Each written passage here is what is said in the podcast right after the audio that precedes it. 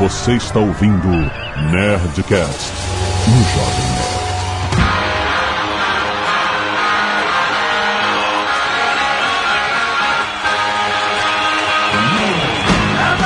Nerds! Aqui é Alexandre Antônio, Jovem Nerd. Diego Moreno levou anos pra me ensinar a não clipar. Olá pessoal, aqui é Diego Moreno e meu plano de vida é levar o senhor K no Carnaval de Salvador. Eu apoio. o convite tá feito. Inclusive, pago a viagem.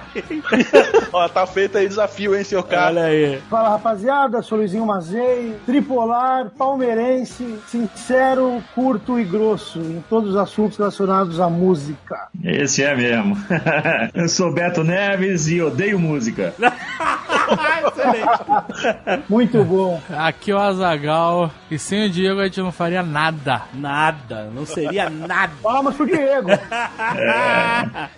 Muito bem, nerds, estamos aqui em mais um Nerdcast de profissão e hoje nós vamos cobrir engenheiro de áudio, engenheiro de som, engenheiro de mixagem, o que seja. Nós vamos falar com esses três profissionais da área. Diego Moreno, nosso mentor pessoal aqui do Nerdcast desde o início.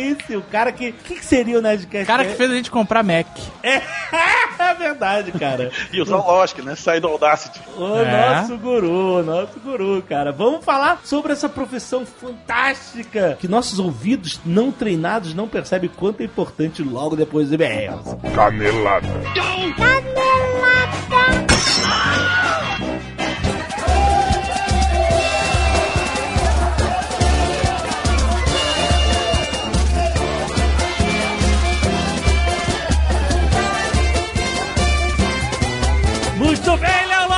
para mais uma semana de vez em cada da Zona de Vamos, lê! Olha aí, Léo Lopes. Agora essa semana é você.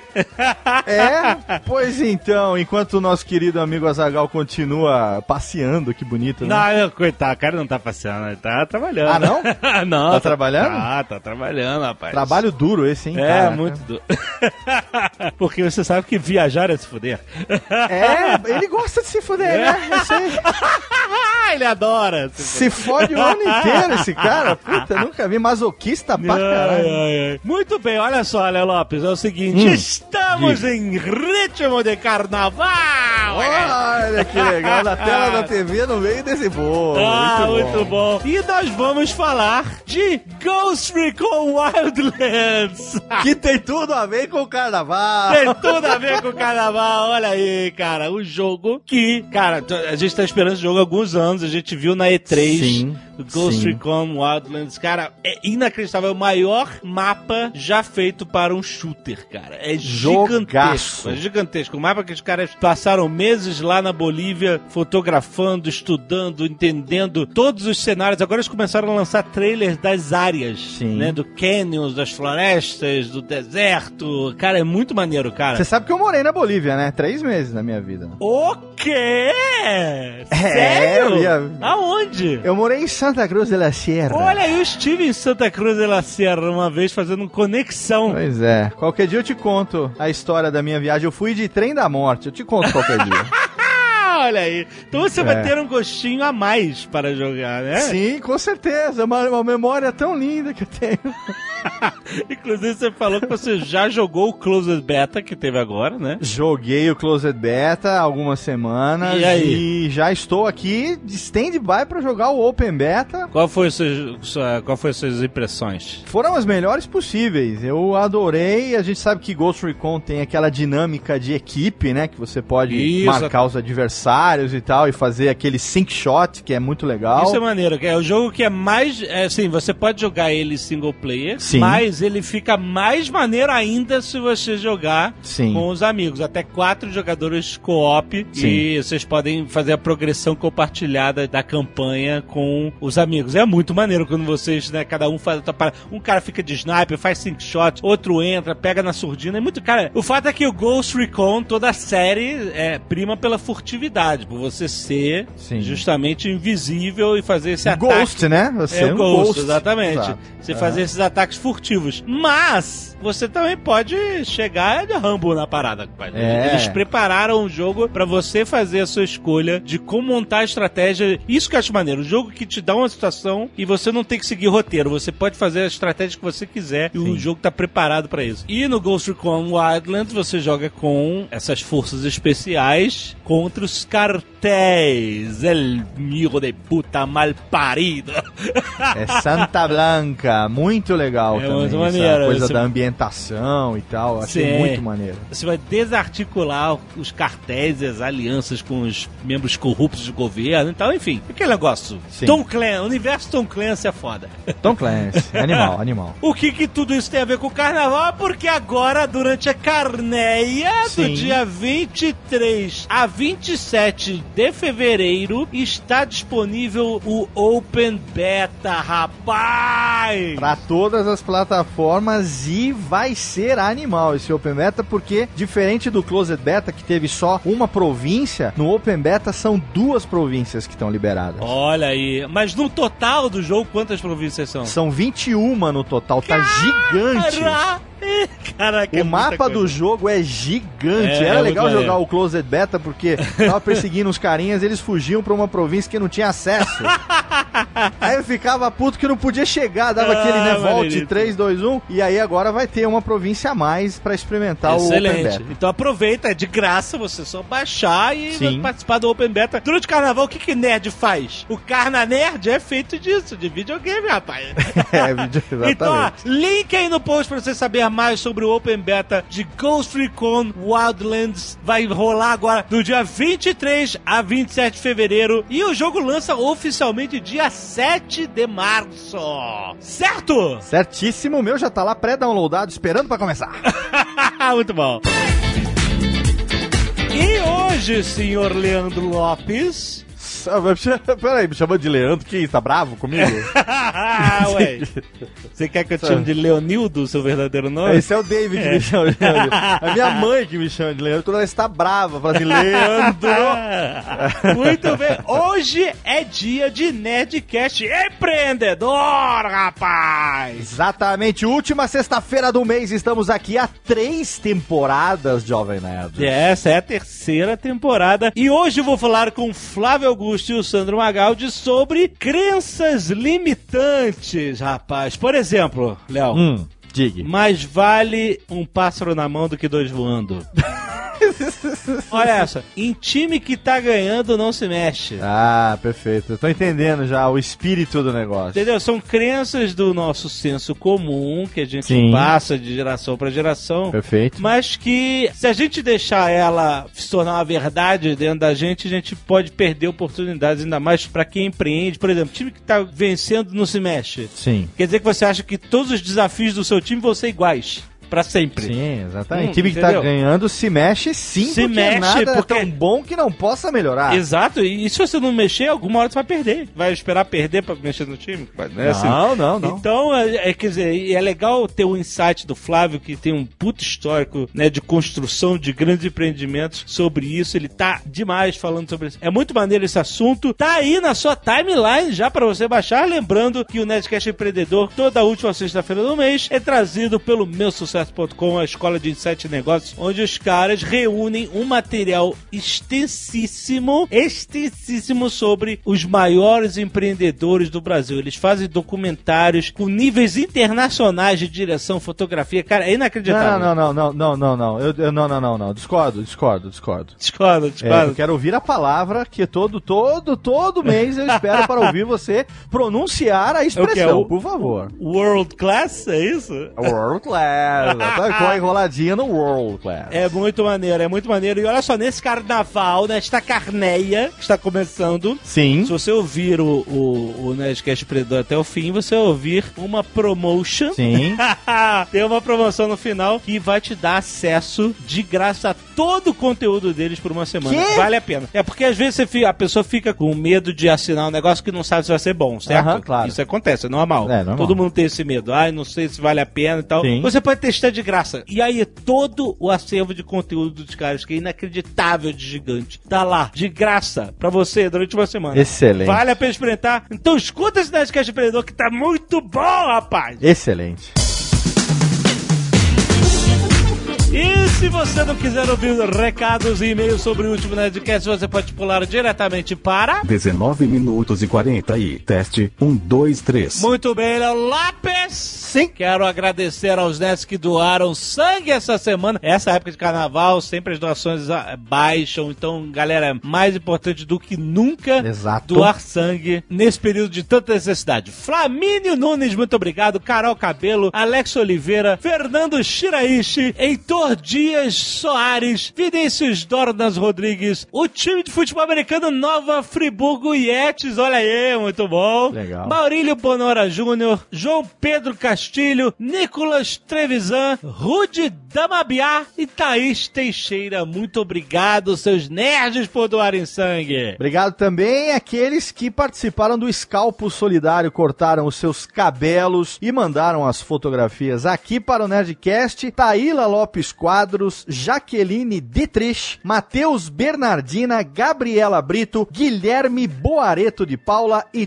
Tom Lucas, obrigado por também doarem os seus cabelos Ah, é? e ajudarem aí a aumentar a autoestima de pessoas que precisam de belas perucas Muito para bom. incentivar os seus tratamentos. Muito legal essa iniciativa também. Muito bom. E olha só, Léo, eu tinha prometido alguns Nerdcasts atrás que eu ia agradecer a divulgadores do Nerdcast Stories. Sim, exatamente. A campanha está funcionando. Você ainda pode divulgar o Nerdcast Stories para cinco pessoas. Nosso programa que tem as melhores pílulas do Nerdcast que vai ao ar toda sexta-feira no canal do YouTube do Jovem Nerd. Link aí no post. E é isso. Faz cinco pessoas que não conhecem o Nerdcast verem o Nerdcast Stories. Pode mandar, pode espalhar. Eu quero agradecer ao Rafael Moran, ao Michael Gali, ao Diego Oliveira Xavier, ao X, Fernando Assis dos Santos, André Simões, Kathleen Luana e Cecília Corgocinho. Muito obrigado, seus nerds, por espalharem a palavra e o humor do Nerdcast Stories. Continue fazendo isso e mandando e-mails aqui pra gente. Sistema de honra, Léo. Sim, com certeza. Você realmente faz e aí você realmente chega e manda um e-mail falando assim: olha, eu realmente mandei para cinco pessoas verem. E a gente vai agradecer aqui, certo? Exatamente. E temos também a arte dos fãs, Jovem Nerd. Olha aí que beleza. Uma ilustração do Mark Rylance como Dom Azagal, feita pelo Renan Soares. Aham, muito bom. Tem também o Azagal, o Senhor da Oceania, pelo André Gomes. Muito maneiro. Temos também aqui várias. É claro que a gente está colocando apenas algumas. Todas elas você pode curtir no post do Nerdcast. É claro, não deixe de entrar lá. Temos também Azagal Viking por Murilo Justiniano. Temos o Faraday por Joyce de Andrade. Maneiro. Ainda ilustrações maneiríssimas do Nerdcast de RPG. Exatamente. Thomas Faraday pelo Rafael Russo. Olha aí. tem uma caralhada aqui, Jovem Nerd, da mesma pessoa. É, o Rafael Morandini mandou vários. Ele continuou a mandar vários 3D dos bonequinhos, que seriam bonequinhos Sim. de jogo de tabuleiro do Artemis, do Feldo, do Neil Perto, do Rosson Cave, do Rufus Cave, do Rupress, assim, a galera do Nerdcast de RPG. Ficou muito maneiro, valeu pelas artes, galera! Rafael Wambier dos Santos, 37 anos, funcionário público, Curitiba, Paraná. Esse não é o meu primeiro e-mail, olha aí. Tá todo mundo com medo. É, quanto ao cast, foi engraçado e interessante, mas esqueceu um pequeno detalhe. Faltou abordar o subtema mais importante da cultura viking para nós nerds RPGistas: os guerreiros berserker. Olha aí. Peço a licença para falar desse item rapidamente. Os berserkers foram a facção mais destemida e sanguinária dentre os soldados vikings, talvez entre todos os guerreiros medievais. Eles lutavam nus ou no máximo vestindo peles de urso com as quais cobriam até mesmo o rosto, parecendo eles mesmos serem os animais. No furor da batalha, lutavam como se o próprio demônio os comandasse, berrando furiosamente, com seus olhos vermelhos como sangue, salivando como cães raivosos, abandonando seus escudos e armas para chegarem à vanguarda da batalha mais rapidamente. Então, pra que, que você vai dar um, um escudo e. e né? pra quê? Você vai gastar esse dinheiro e o cara vai largar o escudo pra ir. Se o cara faz isso uma vez, beleza. Agora, se eles faziam isso sistematicamente, não tem porquê. Bom, eles chegaram à batalha mais rapidamente com uma ira, mesmo quando já vencidos os adversários os faziam atacar árvores e até os seus próprios reflexos em espelhos, já que a fúria da batalha, o Berserker Gang se recusava a deixar seus espíritos. Inúmeras hipóteses foram concebidas para explicar esse comportamento, desde cogumelos alucinógenos combinados com fanatismo religioso direcionado a Odin, passando por problemas genéticos causados por casamentos consanguíneos e até mesmo a licantropia, de onde surgiram as lendas posteriores dos lobisomens. Mando aos nerds um link de um ótimo livro sobre o assunto de um escritor nórdico ainda desconhecido no Brasil, Olaf Tormund sobre os Berserkers, realmente, olha aí, cara. Chama-se Swordless Warriors. The Legend of the Berserkers. Olha aí, muito maneiro. Quando você jogava com Berserker na RPG era sinistro, porque quando você entrava em Berserker Rage, você tinha uns bônus de combate e tal, só que você podia atacar seus próprios amigos. Isso que era sinistro.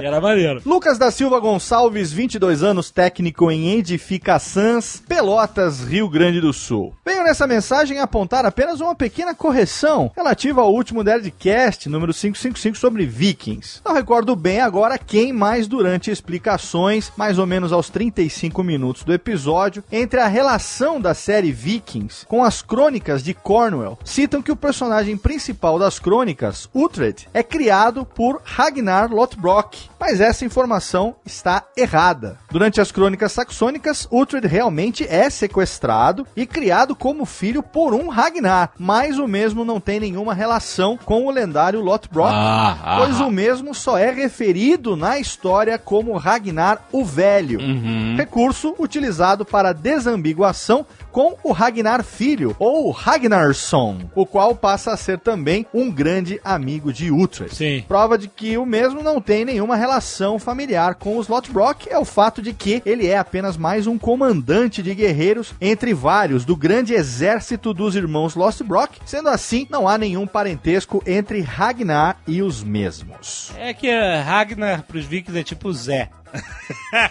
é o Tem Zé. um milhão de Ragnar. É, todo mundo é Ragnar. Falta de criatividade pra nome dá nisso, né? É, mas é que é um nome muito maneiro, todo mundo quer. É, Ragnar, Não Ragnar. é o nome o- irado? É um nome muito maneiro. É, Uhtred é legal também. Uhtred é foda, Bem é. bacana. João Pablo Gama, 21 anos, estudante de Direito, Juiz de Fora, Minas Gerais. Adoro Nerdcast, sempre são minha companhia nas indas e vindas da faculdade para casa. Muito bom. Bem, esse curto e-mail é para acrescentar algumas coisas ao assunto do Nerdcast sobre Vikings. Eu fiz uma pesquisa da faculdade uma vez para ver a relação direito e mulher pela história. E algumas coisas que vi foram que as mulheres livres vikings possuíam, por exemplo, o direito a dar início ao divórcio. Olha aí, algo retratado na própria série Vikings. O que mostra como a história é cheia de verdadeiros bolsões temporais. Isso é verdade. A gente acha que o normal é progredir, a gente pode voltar, né? As sociedades podem evoluir também. Enquanto no resto da Europa cristã a mulher era totalmente submissa, a mulher na sociedade viking era de certa forma mais autônoma. Isso se dá principalmente, como falado no Nerdcast, pela própria religião viking ter mulheres em papéis centrais, vide a própria deusa Freya. Peço para entrar no clima nórdico uma última mensagem para o senhor da Oceania, que não está aqui, em norueguês, olha aí. Olha aí. Det er min første e-post beklager Lurdel Azagal. Vocês querem que eu traduza? Porque eu falo norueguês. Quê? É, além de japonês, eu falo norueguês. Tá bom, o que? Você fala norueguês mesmo? Quer que eu traduza? Ah, por favor. É porque tá terminando em Azagal. Então no norueguês você inverte. Você pega o último nome e bota no começo da frase. Ah, Entendeu? É tipo o alemão que o verbo é trocado, que nem em japonês também. Aham. Você bota o Azagal. Então aqui a frase ele tá falando assim: Azagal, larga logo essa vida boa e volta para o trabalho. É isso que tá falando aqui em norueguês. não, Léo, olha só, eu tô conseguindo decifrar o que ele escreveu. Sério? Sabe por quê? Porque essas línguas nórdicas, elas são muito parecidas, elas têm as mesmas raízes. E como eu estudei alemão na minha infância, eu tenho alguma coisa lá. Olha só, Forste é first. é, Isso foi pra língua inglesa. Primeiro. Sim. E tracinho post. Dete Ermin, ou seja, esse é meu primeiro e-mail. Backlager que eu não sei. Luda Azagal. É, mas esse, certamente esse é o primeiro e-mail, eu entendi. Caraca! Peraí, agora eu vou no Google Translate, sério, eu vou no Google Translate pra ver o que, que é o final da frase. Backlager Luda Azagal. Desculpe te enganar, Azagal! Excelente! Muito bom, tá vendo, Azaghal? Volta logo pro serviço que aí você vai conseguir filtrar essas coisas, pô.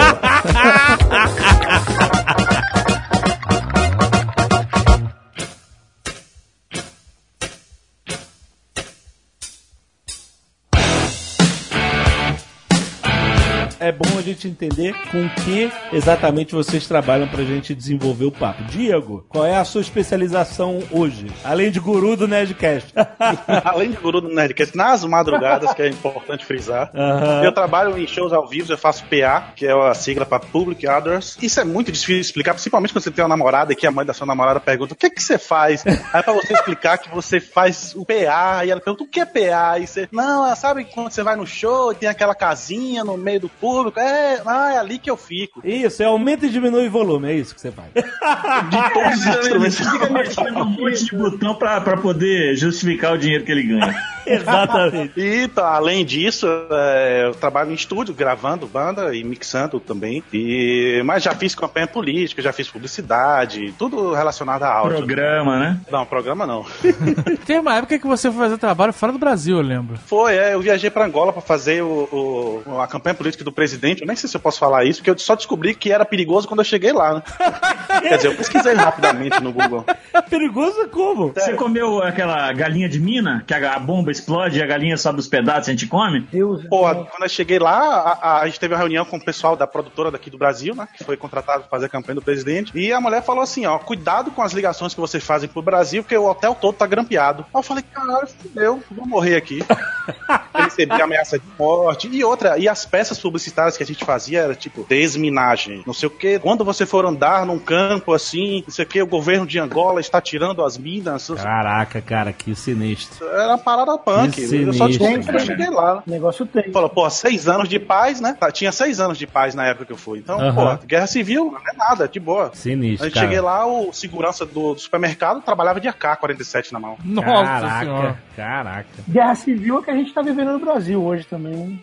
Pô, Não vamos nem entrar, não vamos nem entrar nesse assunto, que esse é outro Nerdcast. que nunca vai existir. Mas, Mas daqui a pouco a segurança no mercado no Espírito Santo vai estar de AK-47 na porta também. É, tá quase lá. Na verdade. Ah, eu não tenho dúvida. Eu subornei o cara com uma cerveja pra poder tirar uma foto com ele e com a AK. Maluquice, cara. Pô, eu só tinha visto o AK-47 no CS, porra. Aí eu queria tirar uma foto com a AK-47. Caraca. E no GTA, né? é, no GTA, verdade. Meu Deus do céu. Mas, bom, bom, você trabalhou com mixagem de som lá, né? É, eu trabalhei com mixagem, eu fazia parte do vídeo, né? Eu fui com um amigo meu, ele fazia parte do programa de rádio, que era muito mais importante que o programa que ia pra televisão. Tinha mais alcance. É, e eu fazia parte do vídeo, né? Da campanha política. E, tipo, eu e um monte de brasileiro, né? Que foi a equipe toda do Brasil pra lá. Porque lá os caras não tinham ideia do que. Cara, você assistia televisão lá, parecia que você tava assistindo a televisão bizarra dos anos 80, sacou? Os programas de TV, assim, Aham. as pessoas totalmente sem nexo, assim, chroma key vazando o fundo da camisa do cara na campanha. Era bizarro, velho. Aí chegou lá com a equipe toda do Brasil, os caras fazendo. Os caras que trabalharam na Globo com CG. A porra, foi, um, foi. Tinha helicóptero fazendo aérea. O cara ganhou, né? Claro. Mas fora essas aventuras malucas, vocês trabalham também com grandes nomes do cenário nacional. Exato. Né? De música. É, isso é verdade. Eu trabalho, quer dizer, eu moro em Salvador, então trabalho atualmente com um artista, ele se chama Tomate, ele faz muitos shows aqui na Bahia e em Minas, é muito conhecido nessa região. Mas, como eu sou um freelancer, eu já trabalhei com um monte de gente, com Daniela Mercury, com Asa de Águia, com um monte de banda daqui da Bahia, né? quase todos. Mas aí fica nessas aventuras de PA, monitor, que é o cara que é o mesmo técnico que fica cuidando do som que vai pros músicos e tal. Gravação também, com todos eles. O monitor é o cara que o Tim Maia xingava sempre que falava que. Ele mesmo, ele mesmo. Não escuto o som da minha voz. É o cara que tem que ser o psicólogo, né? O cara, o técnico de monitor é o psicólogo, porque o humor da artista que entra no show, o cara tem que saber dosar ali e trabalhar com isso também. Ma- Mazei, que fez monitor por muito tempo, ele tá, é mestre nisso aí. É, eu costumava dizer que o técnico de monitor era um mordomo, porque ele tinha que servir todo mundo e quando alguém morria, a culpa era sempre dele. Fiz monitor por 19 anos, uma, um bom tempo, uma vida, né? Mas de frila ou de uma banda só? Com diversos artistas, né? Com diversos artistas. Eu tenho 24 anos de áudio, tenho 31 de música. Minha especialização é basicamente a mesa do Diego. Também trabalho com publicidade. Hoje eu viajo com o Capital Inicial, sou engenheiro de PA do Capital Inicial. Alexandre é fãzão do Capital Inicial. Opa! e aí, moçada? Cara, cara, cara, cara, cara, cara, cara. E aí, cara? Pô, tomara que o Dinho não ouça isso, senão eu tô, tô na rua. Nunca se sabe, né? Porra, vai saber, né? Eu vou mandar pra ele, pode deixar, Luizinho. Eu respeito o Dinho pra caralho, como ser humano, mas eu não Como consigo. ser humano é É, ótimo. mas eu, eu- eu não consigo, cara.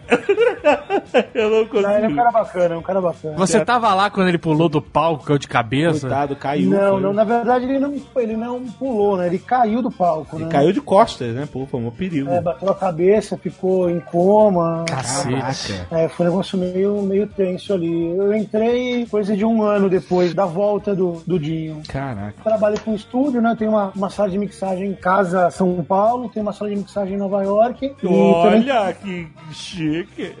eu também trabalho com gravações. Um trabalho basicamente de, de, de freelancer, né? Mas Aham. no caso do Capital Inicial, eu é um artista que eu acompanho todos os shows já há mais ou menos há quase cinco anos, na verdade. Legal. Bom, eu trabalho há 22 anos com áudio. Eu me formei em áudio na Alemanha em 92. Então são, sei lá quantos anos? 92, 20, sei lá. Faz um 25, cálculo, eu sou péssimo. Eu formei em áudio, não em matemática. Aí, é, de lá pra cá, eu comecei, eu era músico, então eu vim tocando e, e operando, fazendo show, gravando, mas mais ou menos de 10 anos pra cá eu tô muito mais centrado no estúdio. Ainda faço show, viajo, tô fazendo a Paula Toller tem dois anos, mas fiz a Ivete um tempo, fiz todos os discos da Ivete, quer dizer, todos não. De uns 10 anos pra cá, os discos da Ivete eu mixei, da Cláudia, eu trabalhei com a Shakira, com Dave Matthews Band, Que irado. é, com um monte de artista de um monte de gente. Hoje eu tô em São Paulo, cresci, me formei na Bahia, sou amigo do Diego de lá, eu tô morando em São Paulo tem três anos, tenho uma sala de mixagem no Mosh Studios, que é um grande estúdio aqui no Brasil, e passei há dois anos pra cá, minha vida mudou totalmente no sentido trabalho, que eu passei a mixar online, uma coisa que a gente fazia a vida inteira com um produtor, um artista do lado e um ritmo diferente, hoje em dia mudou tudo, com a internet, e a velocidade da banda larga e tudo, eu mixo sozinho, entendeu? As pessoas mandam as músicas e eu faço tudo sozinho, sei lá, 10% dos trabalhos que eu tô fazendo vem um produtor ou um artista acompanhar, né? É Aham. bem diferente. Legal. A internet, a tecnologia mudando tantas profissões, né, cara? Facilitando, né, o trabalho, exatamente. É, é muito facilitando para uns, para outros sendo um calvário, né? Porque tem gente que não consegue se adaptar. Então, assim, é, um, é, uma, é uma mudança mesmo para muita gente. Ah, é, cara, não tem como. O arquiteto que tá na prancheta ainda, realmente, ele não vai ter muitos trabalhos hoje em dia, né, cara? É, pode crer, pode crer. É legal o Beto salientar isso, que também hoje a gente, sei lá, quase que 100% dos meus trabalhos em, em discos, em estúdio, são clientes de fora do Brasil Aham. ou de fora de São Paulo, pelo menos a, a parte de mixagem e masterização. É, realmente foi um formato que os americanos já abraçaram há muito tempo, criaram há muito tempo e que o brasileiro vem se adaptando cada vez mais, mas como o Beto frisou, não são todos que conseguiram migrar para esse tipo de prestação de serviço, né? Eu ainda tô old school. Eu vou lá no estúdio, pego meu carro. ainda tenho. Aquela mesa gigante. Mas é inevitável, é inevitável, é inevitável isso.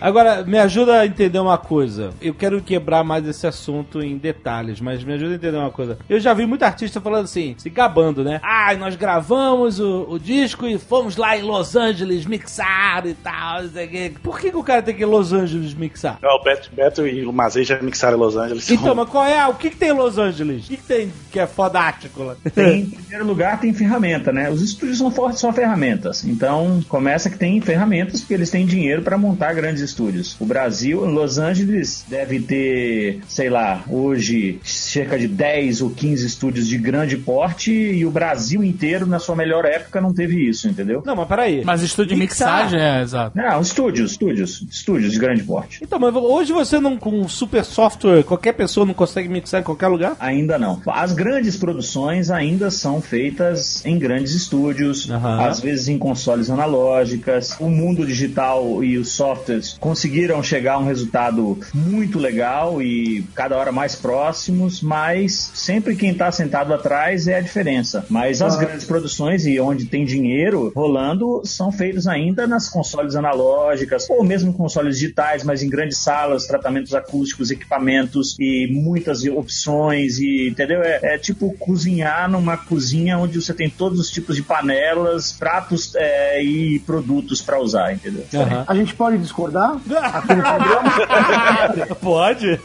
Eu concordo com quase tudo que o Beto colocou, mas eu acho que o mais importante não são consoles, estúdios, eu acho que, Não. como ele colocou, da coisa do, da peça atrás do equipamento, né? É, o importante é a peça atrás do equipamento, lógico. A gente vê hoje, vamos colocar aqui, a maioria das produções hoje no mundo continuam sendo feitas em consoles, em grandes estúdios, mas a gente pega aí muitos produtos de sucesso, com produtores de sucesso, com músicos, artistas, engenheiros de sucesso que trabalham em casa, que trabalham totalmente dentro do computador, que a gente usa o termo in the box, né? E fazendo trabalhos tão bons quanto esse fei- qualquer trabalho feito dentro do estúdio com uma console. Eu acho que vai muito assim, também do tipo de música, do tipo de conceito, né? É, é- é um, é um tipo de debate meio que infinito, assim. O- tem pessoas que preferem realmente trabalhar com console e tem pessoas que preferem trabalhar com computador. É, Mas- eu, prefiro, eu prefiro muito mais trabalhar com console. Eu acho que o resultado chega mais rápido nas minhas mãos e nos meus ouvidos. Aham. Mas a partir do momento que eu sento numa cadeira para poder trabalhar, eu já tenho que saber o que eu quero daquela música. Seja console, seja computador, né, talvez os atalhos sejam diferentes, a velocidade seja diferente. Isso eu digo por experiência própria, né, eu não posso também dizer pelo Beto nem por outros profissionais, mas eu já fiz alguns testes com trabalhos realizados por mim, feitos em console e no computador, e os resultados praticamente iguais e alguns no computador até superiores, né? Eu fiz um disco agora do Rick Martin, ele foi mixado totalmente dentro do, do computador. Eu não mixei, né? Eu gravei algumas coisas. Mais do que hoje, vale frisar também, né? Que mixar fora também tem um lado do marketing, né, velho? O cara quer, o artista quer lá dizer que mixou em Los Angeles, É, tirar com foto, certeza, vai. selfie na mesa. Tem isso também, né? Não, e tem também que os profissionais que trabalham lá e que lidam com isso são, na maioria das vezes, muito mais experientes e capacitados. Já, a música americana tá para o Brasil como o cinema. Entendeu? O cinema brasileiro, por mais que tenha melhorado, estamos falando de 100 anos de produção maciça do americano. Hollywood produz aquilo como ninguém produz no mundo. A gente tem que produzir 100 anos para chegar perto, entendeu? Uhum, Então, assim, eles têm isso na música. Assim, algumas pessoas aqui conseguem se destacar e fazer, mas temos que colocar nosso sapato no lugarzinho certo, entendeu? Aham. No final da década, na, na verdade, não, no meio da década de 90, 95, 94, enfim, foi quando começou a bombar essa história dos brasileiros irem mixar seus trabalhos no, exterior, basicamente em Los Angeles, né? E eu trabalhava no, no estúdio Mosh, eu era assistente, já gravava algumas coisas, mas eu era um assistente de estúdio ainda na época. E quando eu saí do, do, do Mosh, eu resolvi investir num curso no exterior para poder descobrir, para poder entender justamente essa pergunta que você colocou agora pra gente. Por que que todo mundo grava aqui, mas tem que mixar fora, né? E naquela época, realmente, eu acho que existia uma diferença muito grande na quantidade de estudos, na preparação dos profissionais, o conhecimento, a música, enfim. Claro, nós tínhamos excelentes profissionais, mas você mixar no- nos Estados Unidos é um upgrade grande para a finalização do seu trabalho, né? Fora que aquilo que o Diego colocou também da questão do marketing. E assim, de cinco anos para cá, eu venho trabalhado constantemente em Nova York. E o primeiro trabalho que eu fui gravar em Nova York de um artista americano, eu fui morrendo de medo. Puta, eu vou ser maltratado. Será que o que eu faço aqui tá certo, tá errado? Sabe? Eu fui todo cheio de Sou um brasileirinho. é? Eu fui todo tenso, Aham. troquei e-mail antes com, com o gerente do estúdio, com o engenheiro que ia me atender. Para minha grata surpresa, depois de alguns dias trabalhando com esse pessoal, eu vi que o nosso conhecimento, no mínimo, no mínimo, o mesmo desses caras. Mas assim, o que me chamou muito a atenção, que é o que eu friso hoje em todas as palestras que eu faço, e quando bate-papo de boteco, e agora aqui com amigos também, que eu gosto de deixar bem claro. Eu acho que o tratamento e a valorização dos profissionais é muito diferente da valorização que a gente tem aqui. Lá eu era tratado como senhor, é, é, existia uma educação, um, um fino trato com as pessoas, assim, e com a música. Eu lembro que quando a gente estava já para finalizar, finalizar as gravações, o artista chegou para mim, poxa, Armazei, você acha que você precisa de quanto tempo para mixar? Eu ia mixar aqui no Brasil, aqui em São Paulo. Eram, eu lembro que eram oito músicas, eram músicas longas e tal. Eu falei, poxa, são oito músicas, sei lá, 15 dias. Eles assustaram achando pouco tempo. Uhum. Com oito músicas 15 dias aqui no Brasil, é, qualquer cliente, Beto sabe hoje até melhor do que eu, que Beto é um cara que tá super ativo aí à frente de, da grande maioria dos hits que tem tocado na, nas rádios no Brasil inteiro aí, que é um prazo que gravadora nenhuma, que cliente nenhum aceita. As pessoas querem fazer uma música por dia, duas por dia, Aham. e aquela Porra! coisa vai, vai, vai, vai, vai, vai, sabe? Como se Caralho. fosse fa- fritar pastel na feira. E lá não. É, Fábrica de então- pastel. né? Exatamente, Beto. Então eu acho que hoje, pela essa experiência que eu tenho tendo de cinco anos pra cá, que eu venho tendo de cinco anos pra cá, posso garantir assim que o diferencial é o respeito com a música, o comprometimento com a música, o respeito que os engenheiros, os assistentes, os produtores, os artistas têm com os seus engenheiros. Os engenheiros são tratados como se fossem verdadeiros artistas lá. E aqui não, é o cara do som, é o cara, O cara do é o mesário, sabe? É o DJ. Ah, porra, tipo, tira o Beto e bota um macaco, que é a mesma coisa. Tira o Mazei e bota o chimpanzé, que é a mesma coisa. Aqui no Brasil ainda tem essa coisa da desvalorização dos profissionais. Já te deram ficha de cerveja na mesa de som achando que ali era o bar? Não, é- essa nunca. Que sacanagem. Já fui chamado de mesário, de DJ, da porra toda, mas essa do De bar... DJ. DJ. Ô, DJ!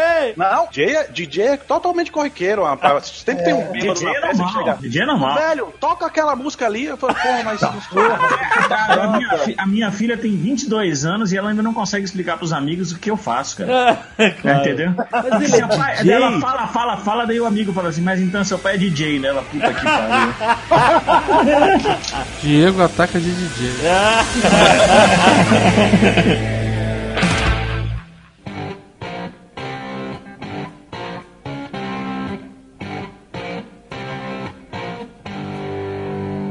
Eu queria que o papo ficasse um pouco mais leigo antes da gente prosseguir. Pra gente poder entrar todo mundo na minha rapaz. Afinal, quem tá ouvindo a gente, pessoas de todos os backgrounds, né? Eu tenho, eu entendo alguma coisa graças a Diego Moreno.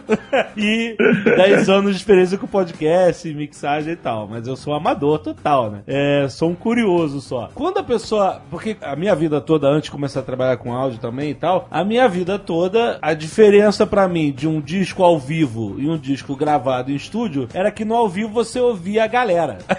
você ouvia a galera e era um pouco mais orgânico e tal, porque tudo. É óbvio que não é, sabe, não é só essa diferença, né? Quando você. Ainda mais hoje em dia. Quando você vai gravar num estúdio, principalmente hoje em dia, todo mundo consegue gravar, né? Desde, assim, enfim, nos Estados Unidos desde de milênios atrás. Mas você grava todo mundo separado pra você poder manipular livremente na hora de mixar o instrumento, a voz e tal de todo mundo, né? Isso, isso ao vivo isso no estúdio também. Mas no estúdio chega ao ponto de você poder. Ah, o guitarrista só vem gravar amanhã. E ele não Cara, tá isso sempre banda. foi assim. Isso sempre foi assim. é, foi assim. A, a gente teve um momento ainda na época dos Beatles, anos 60, 70, onde os gravadores eram muito pequenos e se tocava e se fazia tudo para gravar em poucos canais. Mas a partir dos anos 80, do final dos anos 70, quer dizer, talvez do, do início dos anos 70, já não. Se grava, cada, cada músico grava a sua sessão. Você concentra naquela sessão daquele músico. Ele acabou, beleza, vamos pra próxima, entendeu? Então, mas peraí, o normal é, é uma sessão por músico? É todo mundo separado desde o início? Ou alguém toca um guia, a, a- banda toda, toda toca um guia junto e depois eles gravam mais Existem, existem muitos formatos. Existem muitos Ah, não formatos. existe regra pra isso. Não existe né? regra. Você tem uma banda de rock and roll e a banda gosta de gravar junto, sentindo. É um Sim. rock and roll, entendeu? Então, às vezes, todo mundo dentro da sala, você monta e eles tocam juntos. E depois você sai substituindo, ou fazendo uma cobertura, ou adicionando. Mas você conseguiu a base da música, né? Com aquela pegada de tocando ali todo mundo junto. E já é totalmente diferente. O pop, normalmente, você começa com um clique, uma guia, entendeu? E vai construindo. É, Clique é o metrônomo, metrônomo, né? É né? o, Sim. a batida que marca o O, ritmo. o né? andamento da música. né? É. Isso. Mas deixa eu perguntar então, num exemplo de uma banda que vai gravar junto porque justamente querem ter né, o feeling, querem se sentir. E é, música é emoção, né? Quando você Claro, grava todo mas- mundo separado. Claro, claro. Ou é não, muito- né? É, ou é muito técnico quando você tá gravando todo mundo separado. né? Mas, por exemplo, beleza, os caras gravaram juntos. Você basicamente tem todo mundo, cada um em um canal, etc, tudo certinho. Mas o, me parece, se, eu- se você me perguntar, ah, beleza, o que, que você tem que fazer agora? Ah, é muito mais fácil mixar do que uma, uma música gravada em várias sessões? Ou não? O que, que você tem que exatamente fazer de complexo, mesmo tendo uma banda que gravou todo mundo junto? Tá todo mundo no mesmo compasso, etc. Corrigir erros ou alguma coisa assim das pessoas? Hoje em dia existe isso de corrigir erros, porque a gente tem um mundo digital onde você tem a manipulação dos elementos, né, do áudio como um elemento. Se a gente falar em pouco tempo atrás, não, o cara tinha que simplesmente tocar perfeito e tocar Isso. quantas vezes fossem necessárias até ficar perfeito. Aham. Hoje em dia, você pode corrigir um take que foi muito bom, mas teve um momento que não foi tão bom e você não quer perder aquela expressão. Então, assim, quando essa edição é usada pro bem, é lindo, entendeu? É muitas vezes ela é usada pro mal. É o lado negro da força. É, basicamente, uma mixagem é tornar aquela música, é, aquele monte de canais, ou aqueles poucos canais, algo possível e agradável dentro do conceito que aquela música quer passar, entendeu? E a gente usa de ferramentas pra isso. Até porque, se, se você for analisar bem, o- todos os instrumentos não soam como você realmente escuta Imagina. na sala. Você imagina que é um bumbo de bateria, se você escutar ele em pé na frente do bumbo e o cara tocar, quando você bota um microfone é um som completamente diferente. E quando a gente vai mixar, a gente transforma esse som também de uma outra forma, entendeu? Então, a mixagem é trabalhar com canais separados, a gente tem todos os canais, todos os instrumentos na mão. Ninguém, ninguém bota o ouvido a dois centímetros da pele do bumbo, entendeu? Pra ouvir. Mas a gente bota o microfone. É, sabe? verdade. Pra captar de uma forma que aquilo vai te trazer a pressão ou vai te trazer um som modelado, né? Modelagem sonora. Sim. Eu gravei por oito anos seguidos muita Zest Orquestra aqui de São Paulo e jazz, música instrumental, que era um estúdio que o forte era esse tipo de música. Então, assim, posso dizer que quase todas as sessões, ou até todas as sessões, quase todas, eram basicamente ao vivo. É, você não tinha essa coisa de cobertura, de overdub, mas por quê? Por causa do tipo de música. Ah, tipo de Porque música. A emoção é outra, então É. você não usava esse, a ferramenta que, que eles comentaram do clique, ficava tudo muito freestyle, ficava tudo muito livre, era mais ou menos na, na, na pulsação da música, no, no olhar, então todo mundo ficava dentro da mesma sala e tocando, era a partitura e se olhando, se olhando em partitura, e a música fluía dessa forma, né? Mas isso fazia o seu trabalho ser mais fácil? Muito pelo contrário. Eu acho até mais complicado, porque você tem que ter um cuidado muito maior com a questão dos vazamentos entre os microfones, vazamento de fone de ouvido, por de repente estar gravando. Pô, Eu cheguei a gravar uma sessão com 54 músicos. Então você imagina, 54 músicos, Nossa. sei lá quantos microfones eu estava usando na sala, mas eram 54 fones de ouvido. Então é uma série de detalhes que você tem que ficar muito atento ali. E, inclusive os músicos, porque qualquer erro, você vai ter que voltar a tudo que já foi feito, né? E aí todo mundo vai ficar puto, né? Ó, ó, o ano passado eu gravei o disco do novo disco do César Camargo Mariano, que trouxe três caras da Orquestra Sinfônica de Berlim, um grupo de jazz e todo mundo junto na mesma sala, que é jazz, entendeu? É o feeling, improvisos e tudo mais, todo mundo junto dentro da sala. E a Luizinho tá falando isso, eu lembrei. E aí, bicho, só alemão, né? Os caras da Orquestra de Berlim, aquela todo mundo tocando lindo ali, um take lindo, maravilhoso, e de repente eu percebi no meio do take um vazamento, né, cara? O baterista com um clique muito alto, o metrônomo, né? E aí lá no fundo eu ouvindo tic, tic, tic, eu puta que pariu, tomara que os caras errem, tomara que os caras errem. Ah, pra... pra não ser você o mensageiro do apocalipse, né? Não, bicho, eu desesperado. Os caras têm que errar, filho da puta não erra, filho da puta não erra. E a música passando, eu comecei a suar dentro da sala, cara. E a música terminou e o César levantou e fez: Puta que pariu, perfeito! meu! Nossa! Eu apertei o talking back e fiz: Desculpa, pessoal, pra mim não valeu não, tá vazando Ah, clique. caraca. É foda, Pau murcha na hora, vamos tomar café, comer alguma coisa. É foda, é foda. Essas situações, assim, que acontecem no estúdio são muito engraçadas, cara. Ah, mas acontece, acontece, Acontece, Alexandre. acontece de tudo. Hoje E- mesmo, um pouquinho antes de chegar aqui pra conversar com vocês, tô produzindo um, um disco aqui e aconteceu a mesma coisa. Claro, não foi com o César Camargo Mariano, nenhuma sessão ao vivo, mas um músico inspiradíssimo ali, fazendo os takes de violão. Teve um probleminha no, no- no- Na verdade, o probleminha fui eu que apertei um botão errado na hora de endereçar pro Pro Tools e pro, pro gravador. E eu deixei, não parei, deixei o cara tocando ali. E eu falando, bicho, esse cara tem que errar porque eu não vou conseguir. Eu não tenho a coragem de falar assim, bicho, para porque eu fiz merda. É foda. Aí a minha sorte é que ele falou assim, puta, mas eu esqueci a, a, a volta do, do refrão e tal. Você pode voltar Aí pra você mim aqui? puta que pariu de novo, cara. Pô, não é possível, bicho. Já tô, tô aqui sentado duas horas. Já, então faz a boa pra mim também, vamos gravar da cabeça, que vai ser melhor pra mim, melhor pra você. O cara relaxou e foi de boa. Ah, boa. Ah, depois desse coisa, muitos segredos serão revelados, viu?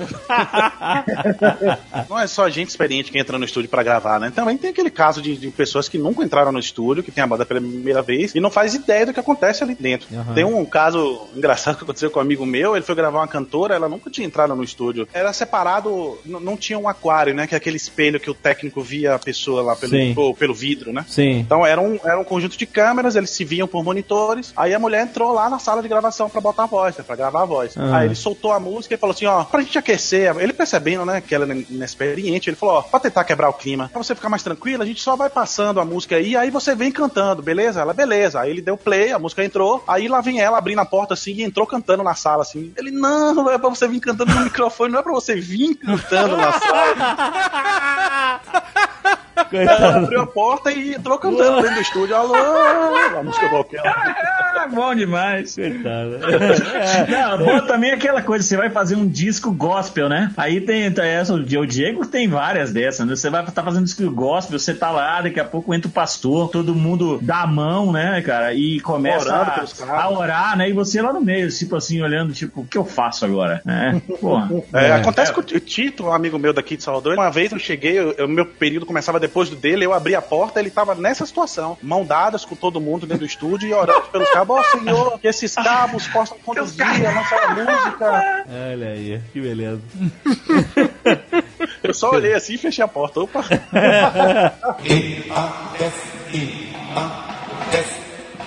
Olha só, vocês falaram de um detalhe muito importante da gravação. A gente tá falando de instrumentos, mas o instrumento mais difícil de ser trabalhado é a voz humana, certo? Ou não, né? Sim, não. Então, mas por exemplo, eu já vi casos. É porque a minha esposa, minha esposa foi cantora durante muitos anos. O meu sogro é, é cantor, compositor, tecladista, etc. Muito legal. Então eu trabalhei um pouco o mundo da música e tal, através deles e tal. E eu, e eu fui roadie de- da banda dele durante alguns anos, também na minha adolescência.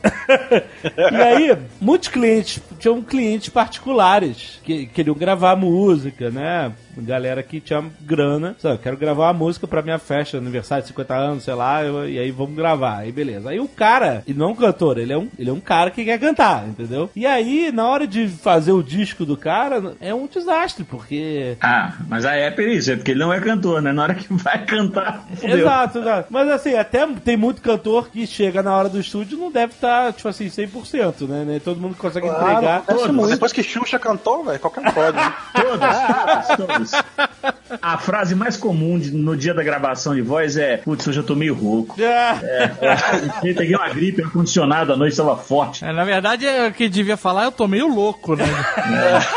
Hoje eu tô meio louco, vim aqui, né? tinha que gravar.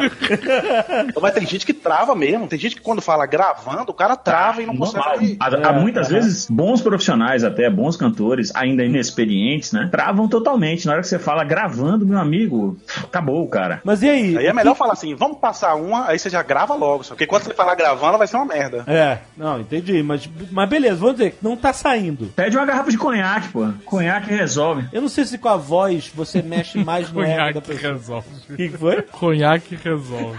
É, pô, é. Não, entenda, se o cara é um bom cantor, ele pode estar travado ali naquela hora por questão emocional. Às vezes, o cara toma um negocinho e melhora, cara. É normal. Agora, se não é um bom cantor, não vai sair. É, mas vai não tá. sair. Aí você fala assim, não tá saindo. O que Ah. você faz? Você fica insistindo ou você fala, ah, puta, foda-se, vou botar no, no autotune da vida e. Depende se eu tô ganhando por hora.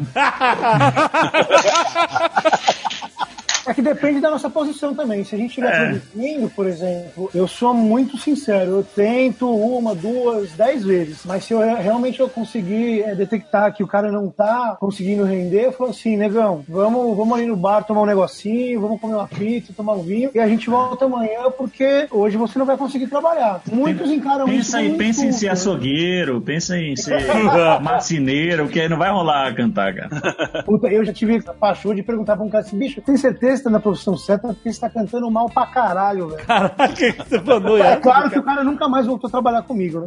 Quem cantou, né, também. Porque eu, eu, na verdade, eu não trabalhei nunca mais com ele. Né? Bom pra você. sem dúvida, sem dúvida. Mas assim, Luizinho, você já fez uma merda muito grande no estúdio que depois você se arrependeu? Porra, Beto, vou te dizer que foram algumas, viu? Algumas, né? É. Tipo o quê? Tem uma aqui que provavelmente você deve conhecer, porque agora você tá no- lá com o Oswaldo direto, você tá no Mosh, tem uma minha no Mosh que é clássica. Você sabe dessa ou não? Não é- Ah, eu já sei várias.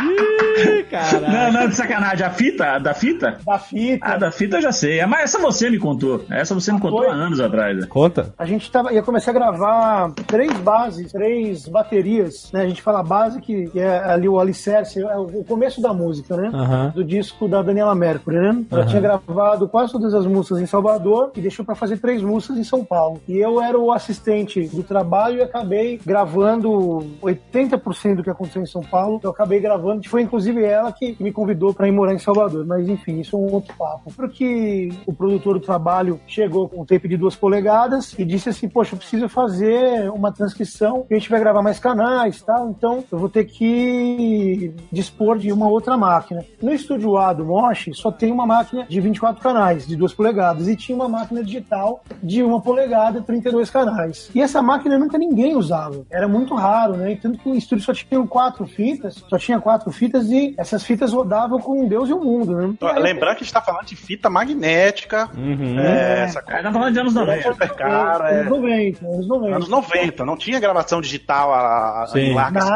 escala. Como Sim, sim. Na verdade, tinha, tinha em ADAT, né? Tinha em ADAT, mas tinha, fita Era também. digital, é. não deixava de ser fita, né? Enfim, e aí, o povo lá preparando, o o outro assistente, um abaixo de mim, estava preparando os microfones e tal, e eu fui caçar uma fita para poder fazer essa transcrição. E eu peguei lá as fitas e tal, vi lá no label. Pô, é, label é o, o, o mapinha do que o, o- da- das músicas, né? O artista, as músicas foram gravadas. Aham. E fica armazenado da fita, né? Isso. Aí eu vi lá, a fita A tinha XYZ, sei lá, e na, quarta fita tava lá. Skank, eu tinha feito. J Quest, eu tinha feito. Leandro Leonardo, eu tinha feito. Não, não lembro o outro artista, que eu também tinha trabalhado. Então, quer dizer, tinha música de quatro artistas que eu tinha feito os quatro discos, os discos já tinham sido lançados. Então, assim, automaticamente, você pensa, bom, os discos já foram lançados, isso aqui foi só uma transcrição, existe um Ninguém vai precisar dessa fita, né? ninguém vai precisar dessa fita. Pode apagar essa porra toda. Exatamente. E dentro da fita, onde você tem a, a marcação dos canais, né, o mapa dos canais, canal 1, bumbo, 2, caixa, por aí vai, não tinha nada. Então, quer dizer, mais um motivo que me levasse Que a a ter certeza que eu poderia usar aquela porra. Falei, vamos nessa, então. E nem assim, e nem cheguei a escutar o que tinha. Eu já botei a fita pra pagar, tranquilo, a gente gravou, tudo lindo e maravilhoso. No terceiro, quarto dia de, de Daniela Mercury estúdio, o diretor artístico da Warner na época liga pro, pro Oswaldo, né? Pô, Oswaldo, tudo bem e tal? Pô, aquela música tal que a gente gravou, fulano, Beltrano, não sei o quê. Eu tô precisando do master aí. Não, claro, eu vou, vou correr atrás. Não sei se vocês vão lembrar, se o povo em casa vai lembrar, mas é uma novela chamada. Eu não sei se o nome da novela, mas é uma novela italiana lá. Coisa Nossa, não, sei lá, uma novela de Sei, sucesso. Terra Nossa. Terra Nostra. E a música tinha sido gravado ao vivo, com uma puta orquestra gigante, com o Agnaldo Raiol e o Christian Ralph cantando to- todo mundo ao vivo. E essa gravação ficou meio que na história do estúdio, porque foi um take só, foi tudo perfeito. E o Uhum. Agnaldo Raiol saiu do estúdio depois da gravação chorando, emocionado, né? E, literalmente, assim, saiu do estúdio, ele foi embora. Acabou a gravação, tipo, acabou a música, ele tirou o fone, começou a chorar e se picou pra casa. E a fita que eu paguei era justamente essa. Puta merda.